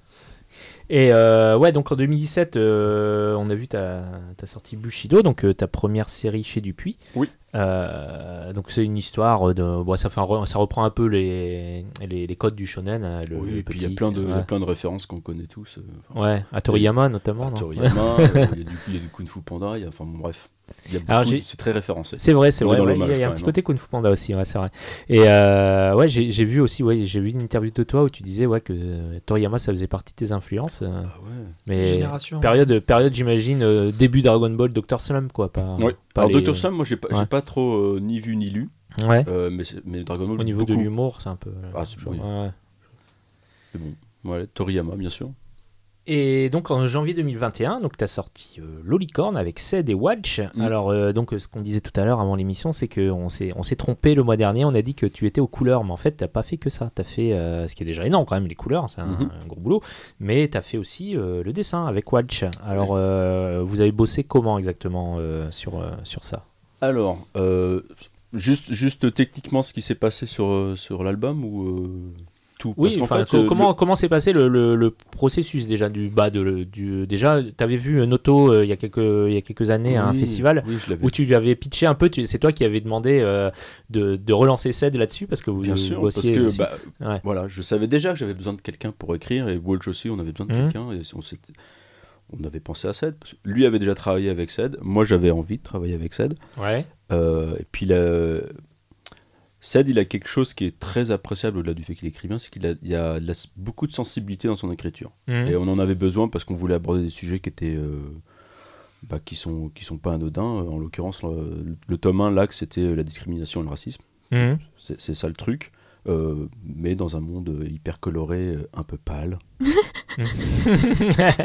un petit peu petit rêveur. C'est quand même mieux pâle que fade. Bah voilà, ça- ah, ce petit flouté tu crois que tu, que tu flottes. Ah, comme après, j'ai mis ça sur le compte du papier parce que peut-être hein, la Euh, colorimétrie était pas. Voilà. Moi, c'est c'est juste une appréhension personnelle. Ah, On a eu, euh, alors, ça c'est euh, un détail, on a eu un petit peu de perte en effet, en effet euh, à l'impression due au papier, mais euh, pff, la différence est vraiment infime. Donc j'ai vraiment, c'est vraiment ma gamme couleur quand même. D'accord. On a le droit de la trouver pâle. Après, après ce que moi, ce que je disais, euh, ce que j'avais dit à Fab le mois dernier, le mois dernier, c'est que euh, compte tenu du papier euh, choisi par l'éditeur, alors je sais pas si vous avez eu votre mot à dire là-dessus, mais je trouve qu'il vaut mieux un dessin pâle qu'un dessin un peu un peu sombre parce que sinon après ça, ça boit les couleurs. Enfin, c'est c'est pas, Oui, pas bon. joli quoi. C'est c'est plus risqué d'aller d'avoir des couleurs trop saturées. Hmm, ouais. Donc, euh, et, puis, euh, et puis, il se trouve que le, le trait, euh, le trait c'est pas un trait noir qu'on a mis, c'est un trait marron. Oui. Donc, de toute manière, on peut ça, pas ouais. pousser trop. Donc, c'est c'est vraiment, c'était c'était vraiment un désir et c'est bon, bah voilà, c'est mon, c'est mon process, c'est comme ça que je fais. Euh, ça n'a pas été le cas vraiment sur Bushido. Bushido, euh, c'est la, la ligne est complètement noire. C'est j'ai fait appel à une autre coloriste parce qu'on avait ce désir d'avoir des couleurs hyper pétantes. Voilà. Puis le papier est glacé sur, Et le papier euh, est glacé. Absolument. sur la eh ben, sur Bushido, alors que sur l'Olicorne, c'est fait. papier mat. Absolument. Ça joue aussi sur l'appréhension des couleurs. Et donc, euh, donc tu disais alors, donc c'est toi qui Oui, as eu l'idée avec euh, Avec Walsh. c'était euh, lors d'un festival il y a très très longtemps à Creil. euh, et puis on, on s'ennuie un petit peu, donc on, on bidouillait des, des crayonnés de, de différentes créatures avec qui on faisait dire des moultes bêtises. Ouais, Et, euh, et puis on a commencé à discuter, de travailler ensemble comme ça, sans vraiment savoir sur quoi. ouais. Euh, puis, euh, puis on s'est revus encore à travers les festivals, puisqu'on travaillait tous les deux chez Macaca, donc on se recroisait, on reparlait tout le temps, puis par mail, jusqu'à ce qu'on tombe sur cette idée de euh, bah, d'évoluer dans un monde fantastique dans lequel, dans lequel il y aurait que ces bêtes, euh, ces créatures imaginaires. Oui, il n'y a pas que des licornes. hein. Il y a pas que des licornes, Il y a non, surtout des licornes, mais il y a aussi d'autres créatures. Et voilà, et s- essayer de voir comment on pouvait structurer ça, et on s'est dit, euh, peut-être que comme chez nous, pour faire un parallèle, euh, le, le monde n'est pas juste. Voilà. Oui. Donc on s'est dit, bah, comment on peut les différencier, parce que c'est quand même très subjectif de dire qui est beau et qui est moche, mais ça va être ça le, le fondement du racisme, Oui, oui, oui. dans et, cet univers-là. Dans, dans l'histoire, en fait, ils sont tous tamponnés. euh, voilà, Ouais. il y, a, il y a- il y a un moment dans leur vie, ils vont, euh, ils, ils passent à une sorte de jugement où on décrète s'ils sont beaux ou moches, quoi. Donc, euh, et s'ils sont moches, ils ont un, un tampon derrière l'oreille qui où c'est marqué moche. donc, donc ouais, donc cette idée, donc ça, ça, c'est vous qui l'avez. eu. Alors après, comment vous avez bossé avec Avec Ced Ouais, avec Ced et comment- alors, il y a eu des discussions euh, via mail pour échanger un petit peu. Au début, on était sur des. euh, quand on a- au tout, tout début, c'était plutôt des gags en une page qu'on envisageait avec Walsh, Hum, euh, avec une ligne rouge qu'on pouvait suivre. Euh, mais c'est quand même très compliqué, c'est très galère à construire. Ouais, ça, c'est dur, c'est ça. Ouais, je, bon, bravo à ceux qui arrivent parce que c'est Ouais. pas simple. Les nombrils, c'est ce qu'ils font, je crois. Enfin, c'est dur, hein. des gags ouais, en une page en suivant un fil conducteur. C'est dur et puis te, te dire qu'à la fin tu vas avoir une, his- une histoire qui se tient bien alors que Mm. C'est cadencé euh, chaque page par un gag. Bon, Mais même Ced, il, le- exercice, il le quoi. fait aussi avec, euh, Ced, euh, avec AST, AST. ouais, AST, il le fait très bien. Ouais. Ah mais Ced, il est talentueux, il n'y a pas de problème. Mais ne parlons pas de lui. enfin, si, on est obligé, merde. Revenons à toi. Non, non, on, on avait pensé comme ça, et en fait, ça a dit, mais non, mais ce serait peut-être plus simple d'avoir une. Enfin, plus simple. Mm. Plus, plus fort si on, faisait une, si on faisait plutôt une aventure en gardant ces axes-là, et puis il a, bah, il, a, il a amené ses éléments, et puis ça, son savoir, Ouais. voilà, savoir-faire et tout. Et, bon, on était consultés, il y avait des allers-retours, et lui, il fait, euh, une fois qu'on a tous validé entre nous euh, l'histoire, euh, les lignes, et puis quelques petits détails, parce que nous, bah, il habite Toulouse et moi aussi, donc on, Oui. se, on se voyait dans les cafés à l'époque où on pouvait. Oui. Les, ca- les, les quoi Oui, je- ouais. Alors écoute, j'ai des photos. Ah mais non, j'ai pas, j'ai pas, j'ai pas de, j'ai pas Non, de t'as pas de connexion. téléphone. Pouvez non. faire ça à l'époque, c'est vrai Ouais, on pouvait. Et donc on avait des petites sessions comme ça où, où on échangeait, on, on essayait d'imaginer des scènes et là on rentrait plus dans le détail de certains passages et on validait ce qui était intéressant ou pas. D'accord. Et ensuite, bah, lui partait tout seul euh, écrire. Il nous proposait euh, son truc avec, euh, avec, bah, lui aussi faisait des storyboards mais genre. Oui, c'est ça, oui, comme lui est dessinateur, Voilà. il vous envoyait ça sous format texte ou sous forme de storyboard ben non, Ouais. sous forme de storyboard à l'arrache un peu et tout, mais avec Ouais. tous les éléments placés, les textes, donc c'était déjà une, un- une bonne avancée pour moi. Et, et derrière, bah, moi je faisais un storyboard hyper détaillé où je mettais du décor, je replaçais le design des personnages. Mais toi, ça te dérange pas en tant que dessinateur d'avoir euh, qu'on te file un storyboard? Parce que moi, moi, je sais que j'aime bien, tu vois, en tant que dessinateur, quand on m'envoie un Ah. scénario écrit, euh, c'est moi qui suis libre. euh, Bah voilà, si là je veux mettre une case large, je mets une case large. Si je veux pas faire ce plan-là, enfin, je sais pas comment, comment ça se J'ai passe. pas euh, l'impression qu'on m'a enlevé cette liberté-là. Enfin, Ouais. je crois pas que Ced me l'a enlevé. Il y a des moments où j'ai changé lui, et je lui ai dit, bah, je me suis permis de faire ça parce que. euh, Ouais, ouais, il vous laisse assez libre. les- la, quoi, c'est la pas- dynamique et le code et tout ça, bah, fallait que ce soit plutôt dans ce sens-là. Voilà. D'accord, ouais. Si euh, s'il avait dit non, je, je- peut-être que j'aurais dit écoute, euh, laisse tomber, j'ai raison. Ouais. Parce que je suis comme ça. Mais euh, non, Après, c'est une bataille d'ego. hein. Voilà, complètement. Non, mais il se trouve d'abord qu'il se trompe pas trop parce qu'il est lui aussi dessinateur, donc Oui. c'est pas tellement gênant. Et puis, bah, il faisait pas tout. Il mettait, il mettait en place c'était des suggestions. si, on, si on avait eu envie, moi ou même, d'ailleurs même Walsh, euh, sur mes storyboards, s'il ressent le besoin de changer un personnage parce que ça lui correspond pas, s'il s'y sent pas, il a le droit de le changer. D'accord. Je- D'abord, on est, on est trois amis, ensuite, on, on travaille ensemble pour la même chose. Donc, euh, D'accord, donc toi tu faisais le, storyboard et Watch faisait le, le dessin au propre, quoi, on va dire. Ouais, ça l'ancrage. D'accord, et l'ancrage, ouais, d'accord. Et toi tu repassais après Et derrière après, je sur les couleurs. avec de la, de la couleur. D'accord. Et alors du coup on disait l'ancrage, euh, enfin au niveau les, les traits, les traits de contour sont, sont en couleur. euh, comment comment comment t'as fait en fait? T'as as repris les, les, les traits de l'ancrage de Watch et Ouais, tu les- tu l'as coloré. bah, sa ligne, elle, elle est isolée, donc euh, alors ça n'a pas toujours été le cas au début, donc il fallait faire un petit script, donc ça c'est Ouais. euh, via Photoshop pour isoler la ligne et ensuite je peux la colorier comme je veux, je, D'accord. sans sans J'ai jamais fait, c'est pour ça que je me dis ça va être un peu sans galère. quoi. altérer. Bah, alors au début c'était une petite manip parce que euh, il ancrait, il avait la ligne sur un sur un fond blanc, donc du coup c'était Mhm. un peu galère, Ah oui, Euh, mais euh, ça, se- ça se nettoie très facilement. d'accord. Et maintenant, bah, comme il est gentil comme tout, il a dit, il a directement isolé sa ligne et pouf, je, Oui. fais, je fais encore moins de choses qu'avant. Ok, donc, euh, donc le tome 1 de Lolicorne, donc il est sorti en janvier. Euh, le tome 2, il est prévu pour euh, août, c'est ça? Alors euh, Non, euh, fin mai début juin. Ah ouais, On d'accord. nous a on nous a avancé la date. D'accord. Vous l'avez terminé là déjà ou euh, il vous reste euh, Il me reste 40 pages à mettre en couleur pour le 26 mars. Ok, ok, bon bah tu vas pas t'ennuyer alors. Non non non, je suis content d'être là ce matin. J'avais après- mon ordinateur en me disant que je pourrais le faire un, un truc en même temps. Euh, j'ai vu qu'il y avait plein de trucs. Non, ça va pas être possible. Remarque quand on faisait, euh, quand on faisait, on a fait l'émission avec Brice Cossu, il bossait en même temps. Tu te souviens Oh, Fab ça m'étonne pas de lui en plus. Ça m'étonne tellement pas de lui. Mais oui, mais il a de l'expérience et lui, c'est tout ça, c'est facile pour lui. Mais euh, ouais, donc, euh, donc alors ouais, donc euh, tome 2 en donc en mai et après vous enchaînez sur le tome 3 j'imagine ou, euh, Oui, ouais, Euh. Ced a déjà écrit. D'accord. Il l'a proposé, là, en euh, milieu de semaine, il l'a envoyé à l'éditeur euh, à Dupuis euh, un premier jet sur, euh, bah, sur euh, tout le découpage. Il D'accord. faut que ça soit fini pour le 28 mars. voilà, donc euh, faudra pas que ça traîne Non, trop longtemps cette histoire de petits, euh, de petits ateliers BD. là. Non mais c'est la- c'est l'avantage de bosser effectivement à 3, c'est que du coup tu peux, tu, vous pouvez sortir euh, assez régulièrement et ça c'est pas mal pour, euh, bah, pour le public quoi, pour euh, qu'il puisse euh, ne pas perdre le fil Ah au oui, niveau de la série. Et, euh, et oui donc, donc le tome 2, tu, tu peux dire un peu de quoi ça parle non? Euh, Tu peux nous dévoiler un petit peu non? Non c'est... ça va parler de religion. Ah d'accord. Eh bien, Voilà. d'accord. Euh, le on aime bien, les, on aime bien les sujets un peu cool, D'accord. un peu tranquilles, tu vois, qui sont pas, euh, pas de conflit. Le 3, ça Ouais, sera voilà. politique. poli- bah, en réalité, 3 ça sera gilet jaune. euh, écoute, et franchement, franchement, t'es pas très très loin. Ah d'accord. T'es pas très très loin. Mais, mais après de la politique, en réalité, il y en a déjà dans le, il y en a déjà dans le 1. Oui c'est vrai, c'est vrai. C'est vrai. Bon. Ah, moi, tu parlais de racisme, j'ai vu un rapport par rapport à la, la télé-réalité, tu sais, le fait de mettre en avant euh, sur la télé euh, les, toujours les gens qui sont beaux, qui sont... euh, Beau, alors que- beau. euh, Tout est relatif. Tout Bah est voilà, relatif. c'est relatif en fait. Ça, Oui, oui, c'est ça, oui. Oui, oui parce qu'au final, on sait pas, la, la, la chef euh, de... elle est- C'est la mamie, là, ce qu'ils appellent mamie. euh, Mamie Loli Mamie Loli, oui, voilà. Elle, elle est, elle est pas belle et elle, elle dirige pourtant le, le village, donc elle était peut-être belle avant. euh, Il n'a pas de politique dans le podcast. Curieux, hein Ah ouais, c'est c'est un monde de Il va complexe. falloir attendre le tome 2 alors. Oui, voilà, j'espère. J'espère qu'on en saura plus sur le tome 2. quand même, parce que- Écoute, euh, normalement oui. D'accord, ok. Dans le tome 2, il y a Papy Licorne qui arrive. Voilà. Et il dit tout. Et il est beau. enfin, c'est ce que je pense. Bon, alors ça, c'est c'est pour tes projets. Je sais pas si tu en as d'autres euh, à venir ou tu es, complètement axé sur le licorne ou Euh, bah, je- là, je suis, euh, je construis, euh, je construis, enfin, je confectionne des projets, notamment avec, euh, enfin, un qui est en cours avec euh, David Borio, euh, Mhm. qu'on espère présenter euh, assez vite. Euh, Il y aura des rongeurs, euh, il y aura pas de chat, pas de chien, juste des rongeurs. C'est pour toi.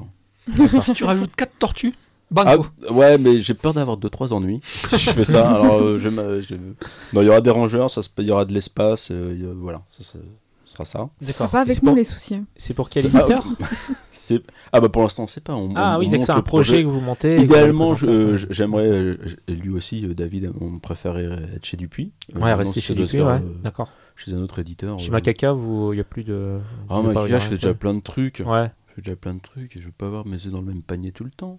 c'est sûr. Euh, c'est pas. euh, Puis bon, je- euh, pour être honnête, on est d'accord pour dire que les conditions financières sont pas les mêmes chez Dupuis que chez Macaca. ah bah oui, oui, oui, j'imagine. euh, Quoique chez Dupuis, il paraît que ça s'est bien dégradé, mais bon, ça, on va pas te demander. bah, euh, bah, pas pour moi alors. Enfin, moi ça va. Je D'accord. dirais. Je, je pense que je pourrais, être- je, je pense que je pourrais être mieux payé si j'étais, euh, je sais pas si je m'appelais Mounouera. Mais Ouais. bah, c'est pas mon nom alors. D'accord, ouais. Et, du coup, je me permets de revenir tout à l'heure sur le jeu de plateau que tu parlais. Euh, C'est un jeu de plateau Lolicorne C'est Non. un jeu de plateau Bushido dans le même esprit que ce qu'on Alors, a le jeu de dessus, plateau n'aura rien à voir. Avec aucune de tes BD. Non, c'est un jeu de plateau à part pour euh, Morning Ok. Place, qui est, bah, qui est une boîte qui est sur Toulouse d'ailleurs. Et, euh, et, et c'est un jeu de- d'enchères descendantes pour, euh, dans lequel on doit confectionner sa, la sauce euh, la plus piquante possible. D'accord. Voilà, donc il y a des Ouais, J'avais avec- compris que c'était un jeu qui était un lien Non, avec tes... non, pas du tout lié à- aux univers des D'accord, BD ok. que j'ai fait. Cela dit, j'ai fait un print and play chez Superlude bah, pendant le confinement où c'était euh, que des licornes, euh, qui s'appelait Licornizer. J'avais fait plein de BD, euh, j'avais fait plein de BD, j'avais fait plein de dessins pour euh, pour le Inktober où j'avais fait que des licornes et on les a réutilisés pour ça. Alors, dernière question euh, concernant le licorne, euh, la question que tout le monde attend est-ce qu'il y aura des stickers dans le tome 2 Ah, je crois pas qu'on en, Oh. je crois pas que ce soit prévu. Il non. va pas l'acheter. Oh bah oui, non. Bah, je- ouais, je me souviens qu'ils avaient, ils avaient été très bien accueillis sur le tome mon 1. Je... cartable. Bah, je, je savais pas que t'avais un cartable. Euh, ok, c'est, moi je retiens que cette info. Euh, bah, je sais pas, euh, j'en parlerai à Dupuis si tu veux. Ah bah oui, je te bien. un Kickstarter à autocollant Ouais, licorne juste- juste pour toi. Ah, c'est Mais, cool, euh, gentil. Non, c'est vrai, on n'a on n'a pas prévu de. Je crois pas. Ah, Je crois pas. il faut, il faut. Parlez-en. Bon, bah, dépêchez-vous. d'accord, T'as je vais t'as faire- trois semaines là pour. Ah vache, j'ai Ah, oh, ouais. j'ai que trois semaines. T'avais pas assez. Voilà, si tu pensais ne pas avoir assez de boulot, Gaël t'en remets. Ouais, c'est ça. J'avais pas que ça. Bon, bref. Et euh, dernière question, la question euh, qu'on pose à chaque invité. Alors, je sais pas si tu as eu le temps d'y réfléchir. Euh, L'anecdote, on demande toujours à nos invités de raconter une anecdote par rapport à leur métier. Est-ce que tu as eu le temps d'y réfléchir? J'y ai réfléchi. En fait, Ah. j'en ai une, mais que j'ai déjà racontée, mais que je peux raconter. Oh, c'est pas, c'est pas chez Pas nous, tu peux raconter. J'étais en, en dédicace à Lyon. Ouais. pour le festival BD de Lyon, là. Ce, ce festival où il fait toujours très bon vif parce qu'il fait pas chaud du tout, c'est en plein été. Bon, bref, c'est horrible. Et euh, bon, ça, ça se passait très bien. J'étais euh, j'étais chez Macaca à ce moment-là. Et j'ai dédicacé pour un petit, euh, pour un petit garçon, je crois que c'était Pirate. Donc ça, très rigolo, vif, gamin, gamin, gamin fun, quoi, avec sa maman. Mhm. Puis, je lui demande, ah, bah, est-ce que toi tu dessines Ah bah oui et tout. J'aime beaucoup ça. Elle fait, ah bah, je lui demande, est-ce que t'en ferais ton métier? Ça te plairait plus tard, éventuellement, d'aller de te diriger là-dedans Ah oui, euh, carrément, c'est trop, trop ça que je vais faire. Formidable, bah, peut-être qu'un jour on sera tous les deux euh, l'un à Mhm. côté de l'autre et euh, tu dédicaceras aussi. Il fait, puis s'arrête, il me regarde. Il fait, mais, mais non, d'ici là tu seras mort. Ah, d'accord. Alors tu voulais de la nécro, bah t'en as. Donc voilà, j'étais très vieux à ses yeux. très très vieux. Ah, j'ai pris un coup. J'ai rigolé, mais j'étais un peu gêné. Sa mère encore plus. Fait, mais non, mais on dit pas ça. S'il faut, il était canadien. Ouais, Et ça du se coup, ça se trouve. Donc voilà, ça c'était. euh, J'ai senti que j'avais pris un coup de vieux ce jour-là. Et t'avais préparé notre anecdote du coup Psychopathe. euh. T'avais préparé une autre anecdote ou pas du coup Il fallait en faire deux. Non, Ah non, t'as dit. Ah t'as non, dit j'ai réfléchi. Non, j'en ai qu'une- vraiment Non, qu'une. d'accord. Après, pff, Non, mais t'as dit comme je l'avais déjà raconté, moi j'ai cru que t'en avais une. Ah autre non, je suis de- désolé. Non, d'accord, c'est pas Ah grave. non, mais elle est, elle est très bien cette anecdote. Mais elle est euh, très, très bien, moi, je l'adore. psychopathe euh, qu'on espère ne jamais croiser en festival de BD. mais non, mais il était gen- gentil. C'est- ma- Peut-être qu'il avait prévu son coup. Hein, je sais pas. hein. Ouais. Il avait l'air malin. peut-être qu'il a détesté tes BD et c'était pour te couper se Il a, il a trouve. trouvé une, B- une solution par rapport à la surproduction, euh, comme il sait que tu publies beaucoup. euh, Bah coup, ouais. Ou ça se trouve, dans 10 ans, vous dédicacerez à côté. Ouais. Et là, tu pourras peut-être lui faire une réflexion. Ah ouais, bah je le. je le- je- D'abord, je me- je me- je m'armerai. Par méfiance. Ah. Non, c'était. euh, Non, mais j'espère, cela dit, en vrai, que, que, que- bah, qu'il fera, qu'il fera ça, si c'est toujours ça qu'il veut faire. Puis que je serai Ouais. à côté de lui, ce serait drôle, quoi.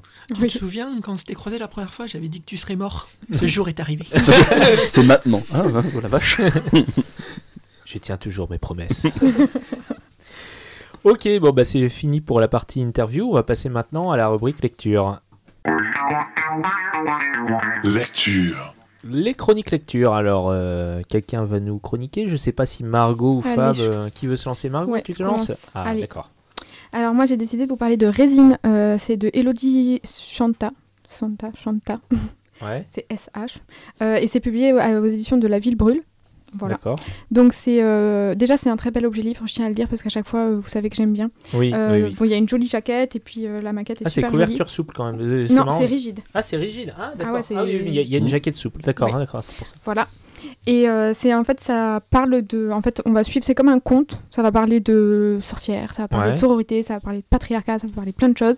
Euh, le dessin est faussement naïf, donc ça peut faire jeunesse, ne le mettez pas entre toutes les mains, s'il vous plaît. Ouais. Je sais que c'est très tentant. euh, je l'ai déjà vu, moi, quand j'ai envoyé la photo à Delphine qui s'occupe de la com, jeunesse, elle l'a hein. mis dans le rayon jeunesse. Je lui ai dit non, non, surtout pas. Parce qu'en fait, ses précédents albums étaient jeunesse. C'était édité chez la, la Pastèque Ouais. justement. Et donc là, en fait, l'histoire commence. euh, le mari de Résine débarque euh, tout affolé et lui dit euh, Oh mon Dieu, les gens du village disent que t'es une sorcière. euh, ils vont venir te brûler. Il faut fuir, il faut fuir. il faut leur dire que t'es pas une sorcière. Et elle, elle le regarde très tranquille et elle lui dit si j'étais une sorcière Est-ce que tu t'enfuirais avec moi? Et là, lui, il le regarde. Il fait Ben non, je ne me- je ne m'enfuirais pas avec toi. Et évidemment, il lui dit qu'il plaisante avec un air très naïf et très drôle. Ouais. Et ils vont s'enfuir ensemble du village pour, pour, bah, pour, pas se, pour pas que Résine elle brûle en fait. Et ils vont s'installer dans le village de Floriboule. Mais c'est une vraie sorcière? Alors c'est une vraie sorcière. Et Ah, du coup en fait euh, elle lui explique euh, très, euh, très très très gentiment qu'en fait euh, quand on brûle une sorcière, la sorcière elle gagne en puissance. Elle, ça lui fait pas du tout mal. Au contraire les sorcières se moquent des gens qui les brûlent au moment où elles sont sur le bûcher parce que elle en fait ça les fait monter d'un cran un peu comme aux jeux vidéo, ça leur fait gagner un level. Et sauf qu'arriver à un certain Pourquoi elle se brûle pas toute seule alors et ben justement, parce qu'en fait, arrivé à un certain level, elles sont obligées de rentrer dans la commission des sorcières de je sais pas quoi, et en fait, c'est plein de paperasse, c'est plein de blabla, c'est très très chiant. Elles, elles veulent s'arrêter à un certain moment, donc au début, elles sont contentes de se faire sorcières. Brûler, elles provoquent un peu, et puis au bout d'un moment, elles redescendent. Donc là, euh, Résine et son mari ils vont s'installer dans le village de Floriboule, où ils vont rencontrer euh, une voisine très gentille, euh, une sorte de, de petit personnage qui adore cuisiner, et une autre sorcière qui, Ouais. elle, justement, aimerait bien que Résine se fasse discrète, parce que au début, quand elle annonce à son mari, son mari, il est un peu en mode Ah mon dieu, mais c'est quoi être une sorcière? Et euh, après, il est en mode Bah, Alors fais-moi une maison, fais-moi ça, euh, utilise ta magie pour tout faire. Sauf que du coup, ça réveille un peu le. Ça éveille un peu la- l'attention des, des habitants et la sorcière qui habite déjà dans Floriboule euh, dit à Résine euh, calmos parce que moi là je suis à un niveau de passer dans la commission si jamais j'y passe par ta faute tu vas le sentir passer toi aussi D'accord. donc c'est euh, voilà, ça va parler de ça et ça c'est hyper drôle. C'est vraiment c'est je pense que c'est le dessin faussement naïf, il joue énormément Mais pourquoi tu dis que c'est pas euh, parce qu'il y a deux- y a y a deux trois deux trois scènes. En fait, ça parle quand même bah, ça va quand même aborder le patriarcat mais les violences faites aux femmes aussi. Hmm, ça du coup ça c'est vraiment sous couvert d'humour et de, de, de dessin faussement naïf, ça parle ça parle vraiment de violences faites aux femmes et de bah, ouais, de patriarcat, de ça va parler quand même de sororité, donc il y a des choses bien. Ça parle d'amitié et d'amour, évidemment, parce que que serait euh, que serait une bonne BD sans ça. Ouais. Mais euh, mais il y a quand même ouais, il y a quand même deux trois passages un peu. Mais même l'éditeur et même euh, l'autrice, elle le dit, hein, c'est vraiment ado adulte. C'est euh, disons que Crevette, sa précédente BD, c'était faussement naïf. Enfin, c'était un dessin naïf, mais parce que la BD était jeunesse. Là, c'est un dessin faussement naïf. C'est ça qui participe aux bonnes blagues d'ailleurs, parce que c'est c'est vraiment. Il y, a des- il y, a des- il y a des répliques super bien senties, mais derrière, il y a quand même deux, trois trucs. Mais t'as pas Voilà. peur que le, le public, justement, avec ce dessin qui fait très jeunesse, Bah, moi, je l'ai il mis passe, il passe, hein. à, il passe à côté, quoi parce que du Ah, bah, euh, je pense que c'est euh, là où le libraire il joue son rôle aussi. hein. eh oui, c'est ça. Mais, Il faut vraiment que euh, le libraire joue, ouais. joue tous leur Puis rôle. C'est là où quoi. tu vois si les gens ils sont ouverts d'esprit ou pas. Mais il y a vraiment, c'est plein de second degré, c'est c'est vraiment. euh, Enfin, a des, des fois, c'est justement avec leur petit air un peu naïf, ils sont là à te dire des trucs absolument euh, horribles ou des trucs euh, euh, hyper cash, et, euh, Ouais. et toi t'es là en mode est-ce que je dois rire, est-ce que. ou pas, oui, je crois que c'est drôle, mais en même temps, je suis perturbée. Euh, et en fait, la BD est parsemée de petits. euh, alors, c'est pas des. De petits intermèdes en fait où euh, Résine raconte à son mari l'histoire de plusieurs sorcières à chaque fois elles finissent euh, les prénoms finissent en in justement Mhm. et euh, de plusieurs sorcières. Et en fait, à la fin, on va comprendre pourquoi elle raconte l'histoire de toutes ces sorcières qui ont été brûlées et qui se sont un peu moquées des. euh, des no- bah, Il y a aussi un truc par rapport à la religion, du coup, parce qu'on Mhm. les mettait au bûcher, hérétiques, sorcières. Voilà. Donc, moi, j'ai énormément aimé. Je trouve que c'est. En fait. Ça parle de sujets hyper actuels, donc on pourrait penser que c'est du vu et tu vois, ça a déjà été abordé en BD Ouais. euh, et en livre, mais euh, elle, elle a vraiment un truc unique, euh, déjà par son dessin, par l'ambiance qui s'en dégage et par le fait que ce soit... tu vois, elle dit énormément de choses, mais à la fin, t'es quand même... Enfin, t'es, t'es- t'es mort de rire, quoi, parce que c'est... Ouais, je pense que c'est une très bonne BD. D'accord. C'est une histoire complète? Oui, c'est une histoire complète. D'accord. a- mais j'espère pas- qu'il y aura une... Ouais. top top. D'accord, Mais non, c'est une histoire complète. Ok. Et oui, effectivement, ouais, du coup, il faut, faut vraiment que les libraires euh, jouent. euh, Bah, je pense que de toute façon, euh, tu le, Ouais. tu le, tu le places euh, à un endroit. Moi, honnêtement, euh, moi, la couverture m'attire euh, énormément. Tu, justement, moi, il y a une dame qui l'a pris et qui l'a dit qu'elle la prenait vraiment pour sa petite fille de 6-7 ans. Je lui ai dit, euh, bah, calmos quand même. Ouais. Je veux dire, elle sera au courant de ça dans sa vie bien assez tôt. Laisse-lui rêver encore un peu. Laisse-la rêver encore un peu. Mais euh, non, c'est très chouette. Ça me fait penser des fois euh, aux bouquins euh, avec les monsieur madame, tu sais, les personnages, Mhm. les Ah ouais. visages, Un peu, ouais. un petit peu les couleurs euh, pâles. Oui, euh, les Non. couleurs sont toutes douces et très colorées Ouais, et c'est très, pâles pas- pour Fab. Non, c'est très pastel. là. Mais euh, ça, ça me fait le- un peu le même effet C'est vrai. que. C'est vrai, c'est vrai. Oui, Ça me fait le même effet que sur l'olicorne, en fait, comme le papier est mat. Ouais. Et je pense que c'est l'effet des couleurs pastel sur le papier mat qui me Ouais. fait dire que c'est pâle, parce que c'est vraiment le rendu euh, à plat. Ouais, Mm. ouais. C'est c'est plus ce rendu-là. En fait, euh, ouais, c'est pas pâle que, que j'aurais Ouais, dû mais- utiliser, c'est vraiment l'aplat sur le, le papier. C'est- C'est pas grave, mec, c'est ok. Mais bon, C'est ok. si, si le mois prochain Eh, vous ne m'entendez pas, c'est que je suis tombé dans les escaliers. C'est ça. Et comme un collègue BD me l'a- l'a très, juste fait- très justement fait remarquer, c'est très rigolo qu'un truc sur les sorcières qui se font brûler ça soit publié à la ville brûle. Ouais. Tu Voilà. connaissais cet éditeur Moi, je- Oui, c'est celui qui pub- euh, il publiait notamment C'est comme ça que je disparais de Myriam Mal.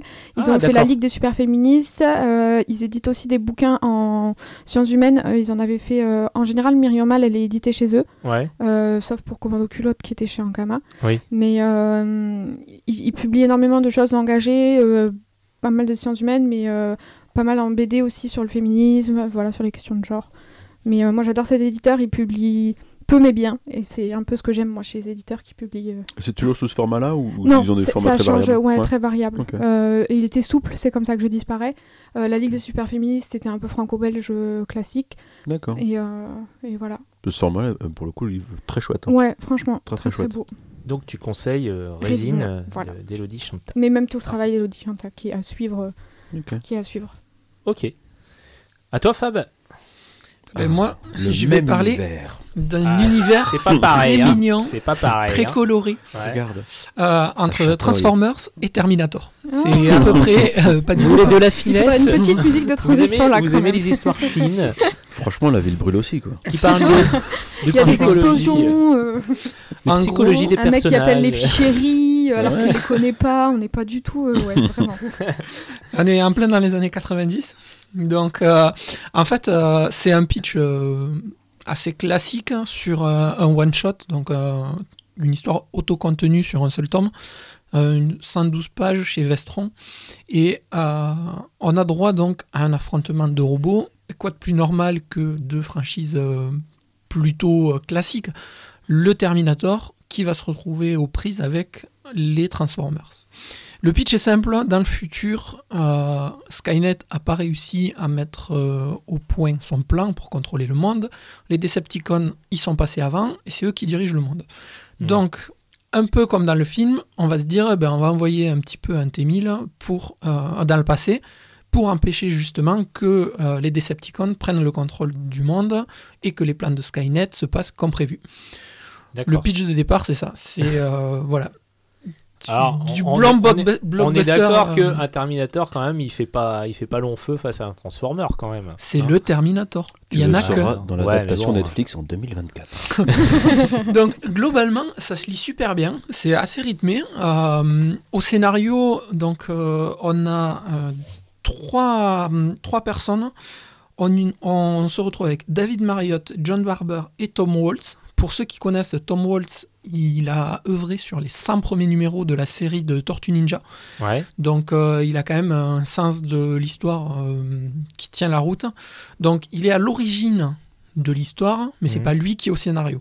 Donc euh, je pense qu'il a dû proposer les idées et que derrière, John Barber et David Marriott ont fait le nécessaire. Au dessin, euh, on a Alex Min et David Garcia Cruz aux couleurs. Euh, moi, c'est tout ce que j'aime parce que ça reste du comics qui colle à l'univers un peu ambiance années 90 avec des traits un peu sketchés, euh, Mhm. pas, pas super précis. Du coup, le design des robots est super bien rendu. Euh, le Terminator, pareil. Euh, Ouais, c'est vrai que. après, on n'est pas sur du, du, du réalisme. Faut pas s'attendre à voir la tête de Schwarzy sur le, sur le comics. On le reconnaît, Ouais, on le reconnaît. mais on joue pas le réalisme. Hmm. Par contre, ils, ils arrivent à donner ce côté un petit peu humain aux Transformers, un peu comme sur la série régulière qui est en ce moment, qui marche plutôt bien. Et euh, franchement, c'est euh, une centaine de pages, tu le lis et tu sors de là comme si tu avais vu un bon petit film, tu vois. tu as passé un bon moment à la lecture, quoi. C'était cool. Tu, tu sais pourquoi tu y vas, Mhm. tu as eu ce que tu voulais et voilà, tu fermes, tu repars et c'était vraiment très cool. Moi, je le conseille à bah, si t'aimes Transformers, si t'aimes un peu Terminator, même si t'es pas euh, familier des deux Ouais. univers, mais que tu connais un petit peu, il n'y a pas besoin de connaître tout l'univers euh, sur le bout des doigts de, des, deux, des deux franchises. Tu lis, tu passes un bon moment, c'est cool, voilà. Moi, Ouais. je, je recommande pour ça. L'histoire est cool, mais ça se résume pas juste à des robots qui se tapent sur la gueule. Il y a quand même autre chose. euh. Non, non, mais en fait, euh, en gros, euh, bah, le Terminator, lui, va empêcher que les Decepticons euh, prennent le, Ouais. Prennent le contrôle et les Decepticons, eux, vont vouloir prendre le contrôle. Il y a les personnages emblématiques il y a des les Autobots quand même pour. euh, parce Oui, que oui. C'est que des méchants qui se. Non, non, non, mais évidemment, il y a, Ouais, ouais. il y a quand même euh, les Autobots, il y a Optimus Prime, on voit les classiques Transformers. Et la fin peut euh, soit amener. Enfin, ouvre les portes d'un univers qui peut être soit un peu plus. euh, euh, comment dire euh, un peu plus approfondi. Quoi. On peut imaginer euh, voir euh, un Terminator Transformers 2 euh, avec d'autres personnages des franchises, etc. Ou on peut s'arrêter là-dessus, ça gêne en rien. euh. Voilà, c'est vraiment assez cool. Euh, moi, je vous le recommande. C'est une bonne petite lecture. C'est chouette. Ok, ok. Bon, bah écoute, pourquoi pas, hein, c'est vrai que c'est bien, c'est que vous proposez deux trucs complètement différents. Et bah moi, moi je, vais vous poser, je vais vous proposer encore autre chose, vous allez voir. Alors ça s'appelle euh, Nelly Bly euh, dans l'antre de la folie, c'est publié chez Glénat. Euh, c'est signé Virginie Olanier et Carole Morel au dessin. Alors bah, moi ça fait, ça fait un moment que j'entends parler de ce, de ce bouquin. Parce que je, quand on avait reçu Ingrid Chabert il y a quelques années dans le podcast, voilà, elle bossait beaucoup avec Carole Morel et Carole Morel, bah, depuis moi, je- moi j'adore son dessin, donc depuis je la suis sur Instagram et, euh, et donc euh, j'ai vu la, la jeunesse un peu de, de cet album. Alors c'est, euh, alors que je retrouve mes, mes notes. C'est euh, publié euh, dans la collection Karma, qui est, euh, qui est dirigée par Aurélien Ducoudray. Alors, euh, la collection Karma, euh, c'est euh, enfin, cette collection notamment dans laquelle était sortie euh, la, la BD Radium de. Si, Radium Girls. Ouais, voilà. Donc, en gros, c'est une collection qui parle de, de, de figures, euh, de figures historiques qui sont un peu méconnues et qui ont pourtant fait avancer les, les choses. Euh, donc, alors de quoi ça parle ça, ça parle de, donc, de Nelly Bly, qui est la pionnière du journalisme d'investigation et du reportage clandestin. Euh, Pénélope Bagieux, pour ceux qui connaissent un petit peu le- les culottés, elle, en avait fait un portrait de, Nelly Bly, euh, donc le- je crois que avait fait un portrait de, toute sa vie. Là, on va s'attarder euh, à un, événement particulier dans sa vie. Euh, ça se passe en 1887, donc là, elle est encore euh, toute jeune journaliste.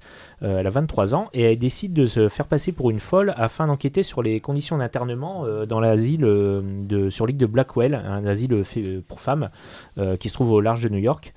Euh, et elle va pas être déçue, hein, puisque bah, elle va découvrir déjà l'insalubrité des lieux, euh, le, froid, euh, le, manque de nourriture, euh, les, violences aussi qui sont faites euh, par les infirmières, les violences à la fois psychologiques et physiques, les attouchements aussi de certains médecins. Donc euh, bon, euh, elle, euh, va découvrir un peu tout ça et donc ça va faire un scandale à l'époque. Donc euh, c'est un scénario qui est fait euh, assez intelligemment puisque euh, l'histoire est parsemée de flashbacks. On voit un peu le, bah, ce qui a amené en fait Nelly Bly à, mener cette enquête. Donc on voit tout son parcours depuis son enfance en fait toute sa vie et donc ça permet de, comprendre bah, ses motivations. Elle fait pas ça pour la gloire, elle fait pas ça pour pour le pour, avoir un boulot parce qu'elle rame un petit peu hein, en tant que femme à l'époque euh, être journaliste c'était quand même pas, pas gagné et euh, non non elle fait ça vraiment pour euh, bah, ce qu'elle dit à la fin de l'album quoi, pour porter euh, pour faire parler, euh, donner une voix aux gens qui, qui n'ont pas, euh, aux gens qu'on n'écoute pas. Alors le, dessin de Carole Morel, il apporte un, côté euh, assez fantastique à l'histoire puisqu'elle représente un peu la, folie, la folie euh, qui, qui touche euh, certaines femmes et euh, qui, qui hante un peu les lieux quoi. Parce que en fait, ce qu'elle, reproche aux lieux, c'est que ben il y a les femmes qui arrivent saines d'esprit. En fait, on les, on les, on les, on, les parachute, elles sont parachutées dans, dans cet asile parce que leur famille, euh, bah, elles peuvent pas les entretenir. Euh, Enfin, il y a, multiples raisons et elles se retrouvent, elles sont souvent pauvres en fait ces femmes et elles se retrouvent parachutées là pour, bah, pour que leur famille plus, ne les ait plus à charge. Et donc en fait, euh, elles arrivent dans ce, dans ce, dans ce lieu et euh, bah, même si elles sont pas folles au début, elles vont finir par le devenir avec bah, toutes les conditions de, dans l'asile. Et donc on voit la, la folie qui s'immisce. Donc euh, elle a représenté ça au niveau du dessin par des, des espèces de, tenta- de tentacules. Et je sais pas si tu vois Fab, il y a aussi des, des sortes de, de spectres, des, des fantômes.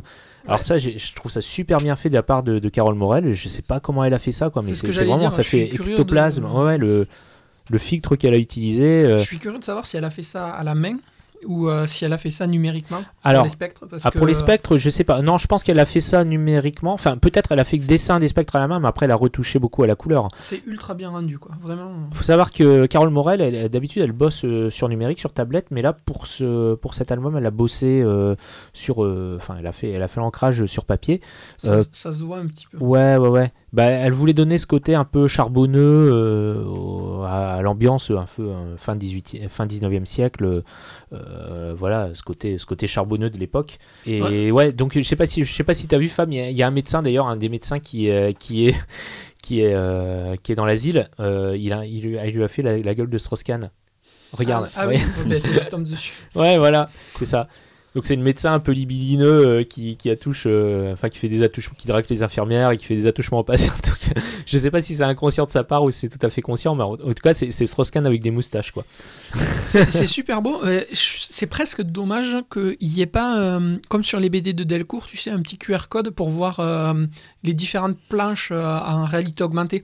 Noir et blanc, si elle a fait Ah, un papier, et puis derrière euh, la colo en numérique Alors, ou pas. à la fin, il y a, on voit des, on voit des, un, peu, un petit peu des work in progress, euh, puisque à la fin, il y a, ça c'est aussi, c'est aussi super, c'est que à la fin, il y a des, il y a une interview euh, par Aurélien Ducoudray, donc des deux autrices, et donc qui explique un peu. Et je trouve, j'ai trouvé les deux interviews super intéressantes.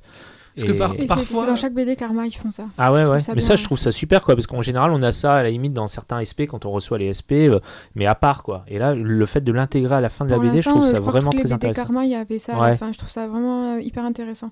Ouais, puis c'est parsemé de dessins, comme tu dis, de, de, de recherches euh, et de d'illus. Je, suis assez curieux, ouais, parce que enfin, le, le rendu est vraiment très beau. ouais. Mais, et des fois, sur certaines planches, tu vois, je sais pas si la colo est numérique ou traditionnelle, parce que Ouais. C'est pas tout à fait le même grain. Et du coup, je, je serais curieux voir- vraiment de voir comment, euh, comment, Comment elle elle a a bossé, procédé, ouais. parce que franchement, c'est fou. Alors, on peut voir des planches originales euh, sur euh, le site acheterdelart.com, puisque Carole Morel, elle, elle a fait une explosion qui, va se terminer d'ailleurs, qui se termine le 6 mars. Donc, alors où vous écouterez ce podcast, ça sera déjà fini. Remarque, on est, on est On est le déjà 7. On est le 7, ah oui, bon, c'est déjà fini. donc, on, on peut, on peut voir une expo de, de et on voit des, des, des, des planches originales. Et alors, je sais pas si on peut toujours acheter euh, des choses. Il y a des, il y a pas que des, il y a pas que des, que des planches originales hein, qui coûtent quand même assez cher, qui coûtent dans l'ordre de 500 euros. Après, il y a des, il y a des petites illustrations, des tirages à part, des, des sérigraphies qu'on peut acheter qui coûtent un peu moins cher. Mais, euh, mais on peut voir, on peut voir un petit peu comment elle a travaillé dessus, quoi. Et c'est assez intéressant. Mais c'est très beau en tout cas. Vraiment. Ouais, c'est c'est magnifique et l'histoire est super intéressante. Euh, moi, je vous conseille vraiment, quoi. Moi, j'avais très, très envie de le lire. En plus, j'adore ce que fait Carole Morel. Mais j'ai lu le deuxième de la collection Karma qui est sorti en même temps. Et il m'a dégoûté. Du coup, euh, Ah j'ai fait une pause avant d'attaquer Nelly Bly. D'accord. C'était quoi C'est le... euh, Scum. Scum. Ah. C'est sur euh, une femme qui a, euh, qui a eu vraiment une- un passé vraiment horrible et un passé de merde. Et en fait, elle a écrit un. c'est- coup, c'est tiré d'histoire vraie. hein. Ouais. Je sais plus son nom, euh, je l'ai oublié, mais en gros, elle a écrit un traité euh, pour l'éradication des hommes. Euh, mais euh, vraiment Ah oui, de A à Z, hein, vraiment. Ouais, ouais, c'était hyper. euh, mais du coup, c'est hein. le dessin. Moi, j'ai pas trop accroché et c'était hyper violent. Mais même dans son, comme dans son histoire personnelle, comme dans ce qu'elle, les passages où t'as vraiment les passages du vrai traité qu'elle a écrit, Ouais. qui s'appelait Scum, c'était S, c'était S pour quelque chose, C pour quelque chose, U pour quelque chose et M pour que- quelque chose. Je sais plus ce que c'est. Ouais. Et, et en fait, elle t'explique vraiment. Enfin.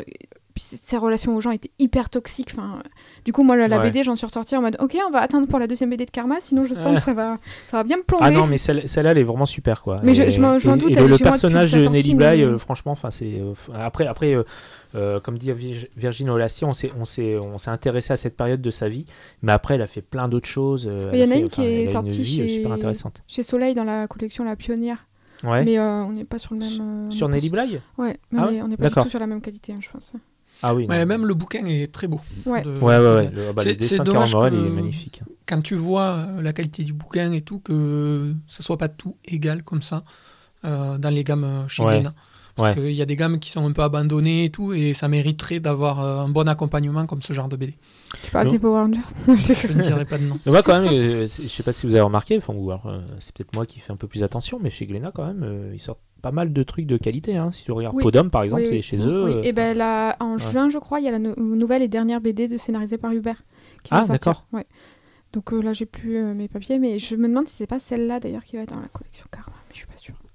Parce que pour la première fois aussi, il y aura une BD euh, sur un homme. Moi, je, je pensais qu'ils allaient faire que des femmes. Et en non, c'est pas forcément ouais. que des femmes, hein, la collection Mhm. Karma. Mais c'est vrai que oui, jusque-là, c'était Jusque-là, que ça. que des femmes. Mais bon, il y en a eu que trois, je crois, pour l'instant dans la collection, donc c'est encore une nouvelle collection. Euh, 4. 4 4 ou 5. Ah, Il d'accord. y en a eu une aussi sur Angela Davis. Ah, d'accord. Bon, je j'avais pas vu. Euh, bah voilà, c'est terminé pour ma chronique lecture. Maintenant, on va passer à la lecture commune. Alors, la lecture commune, euh, donc c'est toi qui nous l'as conseillé, Margot, encore une fois. Euh, c'est, Ne souris euh, pas comme ça. Encore une fois, c'était de la merde, que c'est Margot qui l'a conseillé. Non, non, non, non, non, non, non, c'est pas de la merde. Mais j'ai pas, j'ai pas, euh, Non, j'ai trouvé ça pas mal euh, quand même la, la BD de Chabuté, arrêtez hein, d'en parler, bon. vous avez même pas dit le titre encore. Alors Ah oui. la BD, non non mais je, je parle pas, je parle pas de ça, je parle de la, la dernière BD, celle du mois d'avant. Mais là, euh, là donc en l'occurrence ce mois-ci, c'est Burn the Witch, euh, la, la nouvelle BD de alors Tite Kubo, Le c'est ça nouveau manga de Tite Kubo. Tite Kubo qui est l'auteur de Bleach, Oui. voilà. Euh, donc euh, je sais pas, est-ce que tu veux en- nous en faire le résumé, Margot? Non. Tu sauras mieux en faire que moi Non, parce ouais, que moi je risque que de pas là, être euh, très. Je vais laisser Moi- cette tâche à Fab, je Moi, suis je le motivé. faire. ouais, bah, c'est pas, c'est pas très compliqué. En Ah, gros, ça parle euh, de dragons, ça parle de sorcières. Ouais, voilà. En gros, euh, déjà, c'est pas. Enfin, c'est vendu comme un tome 1, mais euh, Tite Kubo l'a présenté comme des saisons. Donc, ça va fonctionner euh, bah, simplement euh, sous hein, Mhm. sous tomaison en France, mais lui, il écrit de manière à ce que ça soit une saison. Donc, euh, est-ce que c'est parce que euh, il vise une petite adaptation de Netflix ou un truc Oh genre bah sûrement. qui hein. existe déjà? Parce que c'est déjà disponible. Oui oui, j'ai c'est vu. sorti oui, également. le- Donc. En gros, on est dans un Londres un petit peu fantasmé, enfin, fantasmagorique, Ouais. où la ville de Londres humaine telle qu'on la connaît existe, et il y a la ville de Londres euh, sou- souterraine, entre, Mhm. euh, on va dire, qui est, à, elle, régie par des lois de sorciers. Qui s'appelle. Verso Londres. C'est ça, voilà. Donc en fait, c'est euh, le, le Londres miro- miroir, en fait. Mhm. Et euh, tous ces sorciers donc, participent à la protection des humains et du Londres euh, classique en cas d'attaque de dragons. Donc, ces dragons qui, euh, le- dans ce premier tome, on ne sait pas trop qui ils sont, ni. On n'a pas trop d'infos sur eux. On sait que parfois ils apparaissent, que si un être humain est à contact avec un dragon, il a des résidus qui peuvent être détectés. C'est bien, par, c'est euh, d'actualité les cas contacts. Ouais, c'est un peu ça. Donc euh, il a des résidus qui peuvent être détectés par ces sorciers. Et euh, ben, quand il y a un dragon qui menace, euh, on se met en mode un petit peu combat. On protège le Mm. Londres avec des installations qui sortent, on ne sait trop où, mais c'est magique donc. On ne se pose pas trop de questions, hein, c'est le Mhm. postulat de départ. Euh, et on va un petit peu taper du dragon pour protéger la ville. Voilà. Voilà, euh, on retrouve très facilement quand même euh, un peu les gimmicks de Tite Kubo Ouais. si on a lu Bleach, on retrouve quand même pas mal de, de mécanismes de cet univers qui sont transposés là-dedans, avec évidemment ben, le côté sorcière, le côté baguette ou pistolet qui est utilisé par les sorciers. Voilà, je sais pas, vous, vous en avez pensé quoi Euh, bah, Vas-y Margot, dis. Moi, j'ai bien aimé. J'ai déjà, j'adore son dessin. Je suis grosse, grosse fan de son dessin. Mais j'ai trouvé que c'était euh, un peu fouillis. Enfin, qu'il avait essayé d'en mettre beaucoup sur un tome 1 et que ça aurait pu être plus éparpillé euh, au fil de l'histoire. Et sinon, euh, je trouve, enfin, je trouve que ça fait, vu ce qu'il a fait de la fin de Bleach, parce que sûrement à cause de l'éditeur d'ailleurs, euh, je trouve que là, tu sens quand même qu'il se fait super plaisir dans les dessins et dans l'histoire. Donc euh, moi, ça m'a fait vraiment plaisir de le lire parce que parce qu'au moins, il, prend, je pense qu'il prend plaisir à ce qu'il fait. Et d'ailleurs, il le dit là sur le petit truc du départ, il dit pendant des années, j'ai euh, rêvé d'une existence où je pourrais dessiner un manga à mon rythme. Aujourd'hui, je suis en train de le vivre, c'est le top du top. Je pense que là, il se fait vraiment plaisir sur cette série. Ça se sent. Du coup, moi, j'ai pris plaisir à le lire. Mais c'est vrai qu'au niveau du de l'histoire, des personnages et tout ça, il, je trouve qu'il en a mis énormément dans un seul tome et que du coup, euh, c'est un petit peu fouillis. Mais, mais sinon, j'ai quand même, je pense que bah, je lirai le 2 et puis je suis curieuse de voir la suite. Mais, euh, mais ce fonctionnement en saison, j'avoue que je comprends pas trop. Ben, Parce que Enfin, je... il, il doit se dire, voilà, ma saison 1, euh, elle sera en 4. Ouais, mais en un tome, du coup. Ben, non, mais il se dit, la saison 1, elle sera en 4. Comme ça, lui, comme il dessine à son rythme, il sait qu'il a 4 Ouais, mais du coup, chapitres si à c'est faire. si c'est ça qui fait qu'il met tout dans le tome 1 pour dire que c'est présenté dès le début, ça, je trouve du coup c'est un peu. Je sais pas. Et toi, Gaël Alors moi, bah, moi je serais moins enthousiaste que toi, Margot. hein. Alors bah, Mais t'inquiète pas, Noto, je sais qu'il avait pas aimé alors. j'ai pas lu Bleach. euh, moi, bon, euh, j'ai non, j'ai pas lu Bleach, donc je, c'était vraiment, j'avais pas un regard euh, d'expert sur sur le travail de Tite Kubo.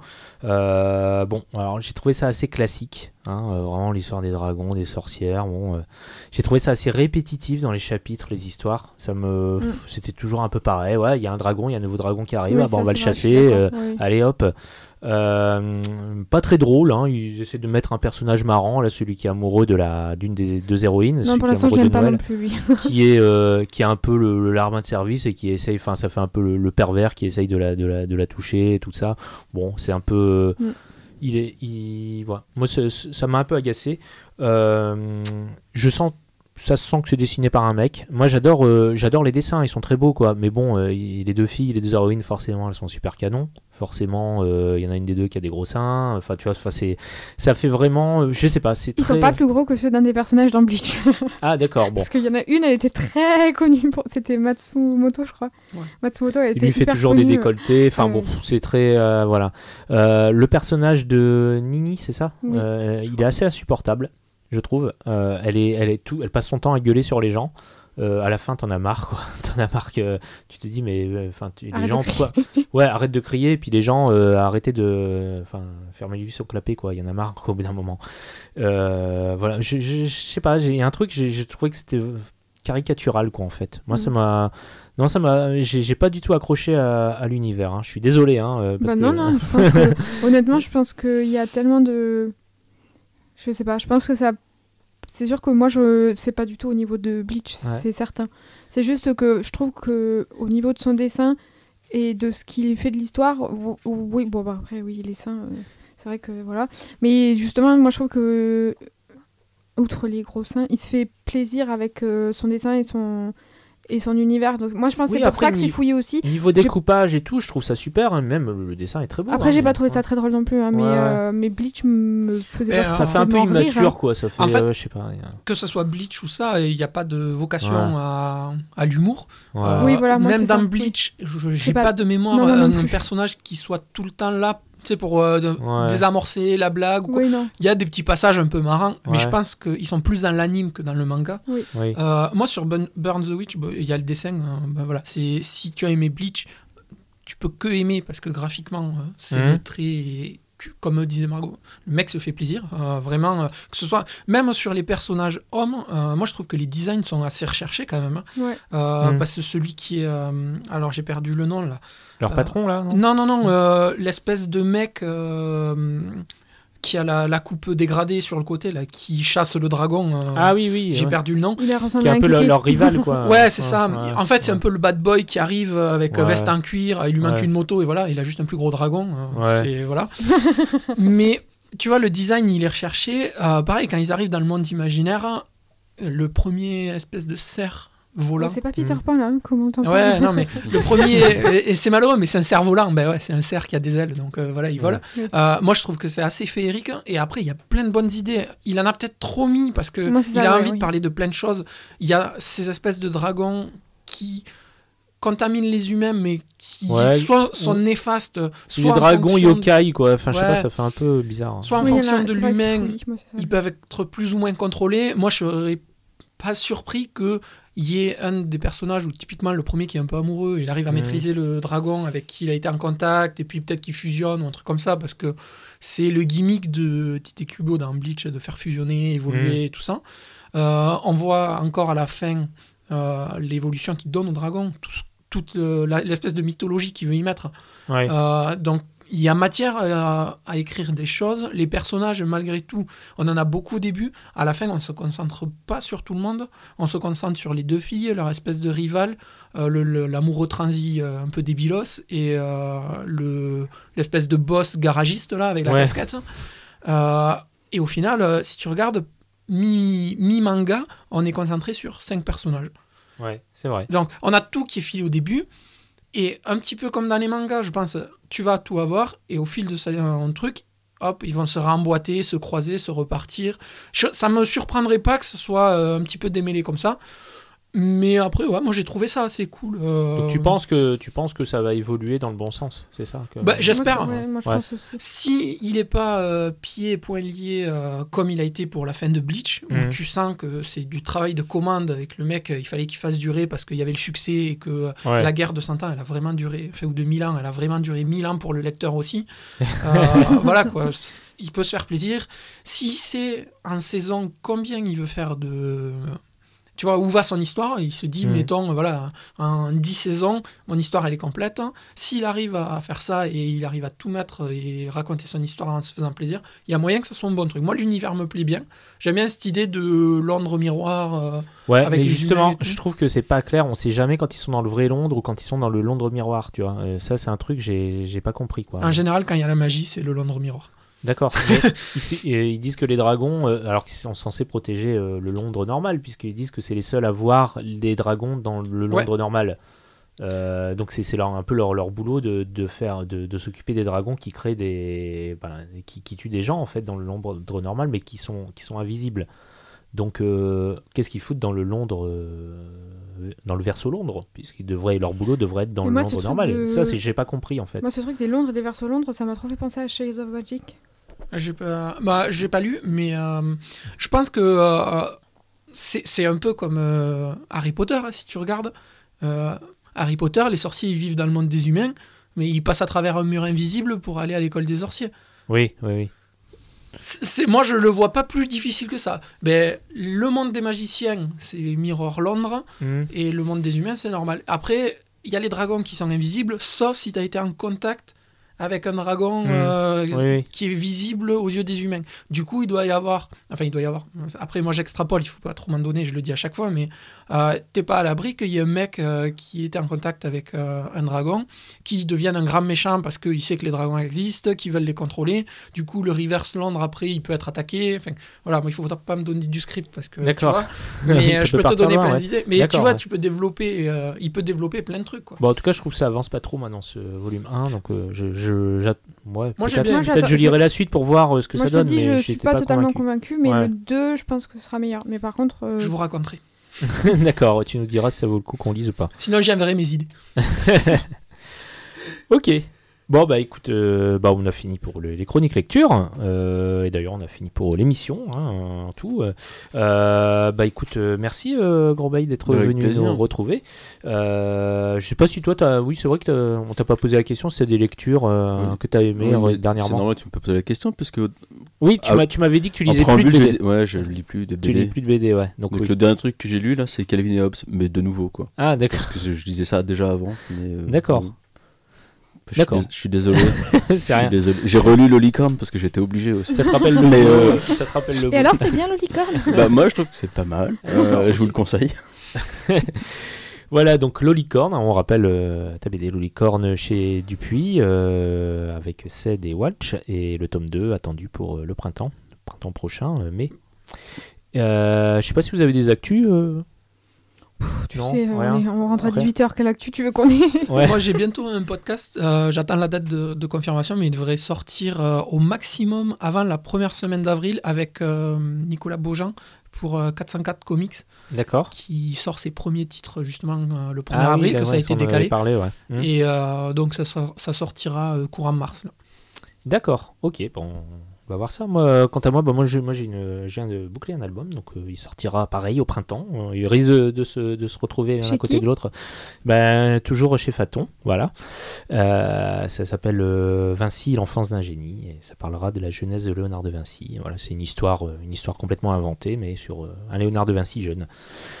C'était pour aller en en Italie ou Ah oui, à, à Florence, on le retrouve euh, à C'est Florence. sympa. Il faut, c'est Bah une ouais, tortue ninja sur l'autoroute. Ah, ils mangent pas de pizza. euh. Je crois pas qu'il y avait encore les tomates à l'époque, hein, ils avaient pas encore découvert le, le nouveau monde. Euh, voilà, bah, comme d'hab, n'hésitez pas à partager les épisodes sur les réseaux sociaux et à nous laisser des commentaires, ça fait toujours plaisir. Euh, on se retrouve en avril, euh, toujours à la librairie si tout va bien. Euh, continuez à prendre soin de vous et de vos proches et lisez des BD. Bye bye. Bye. Salut Salut.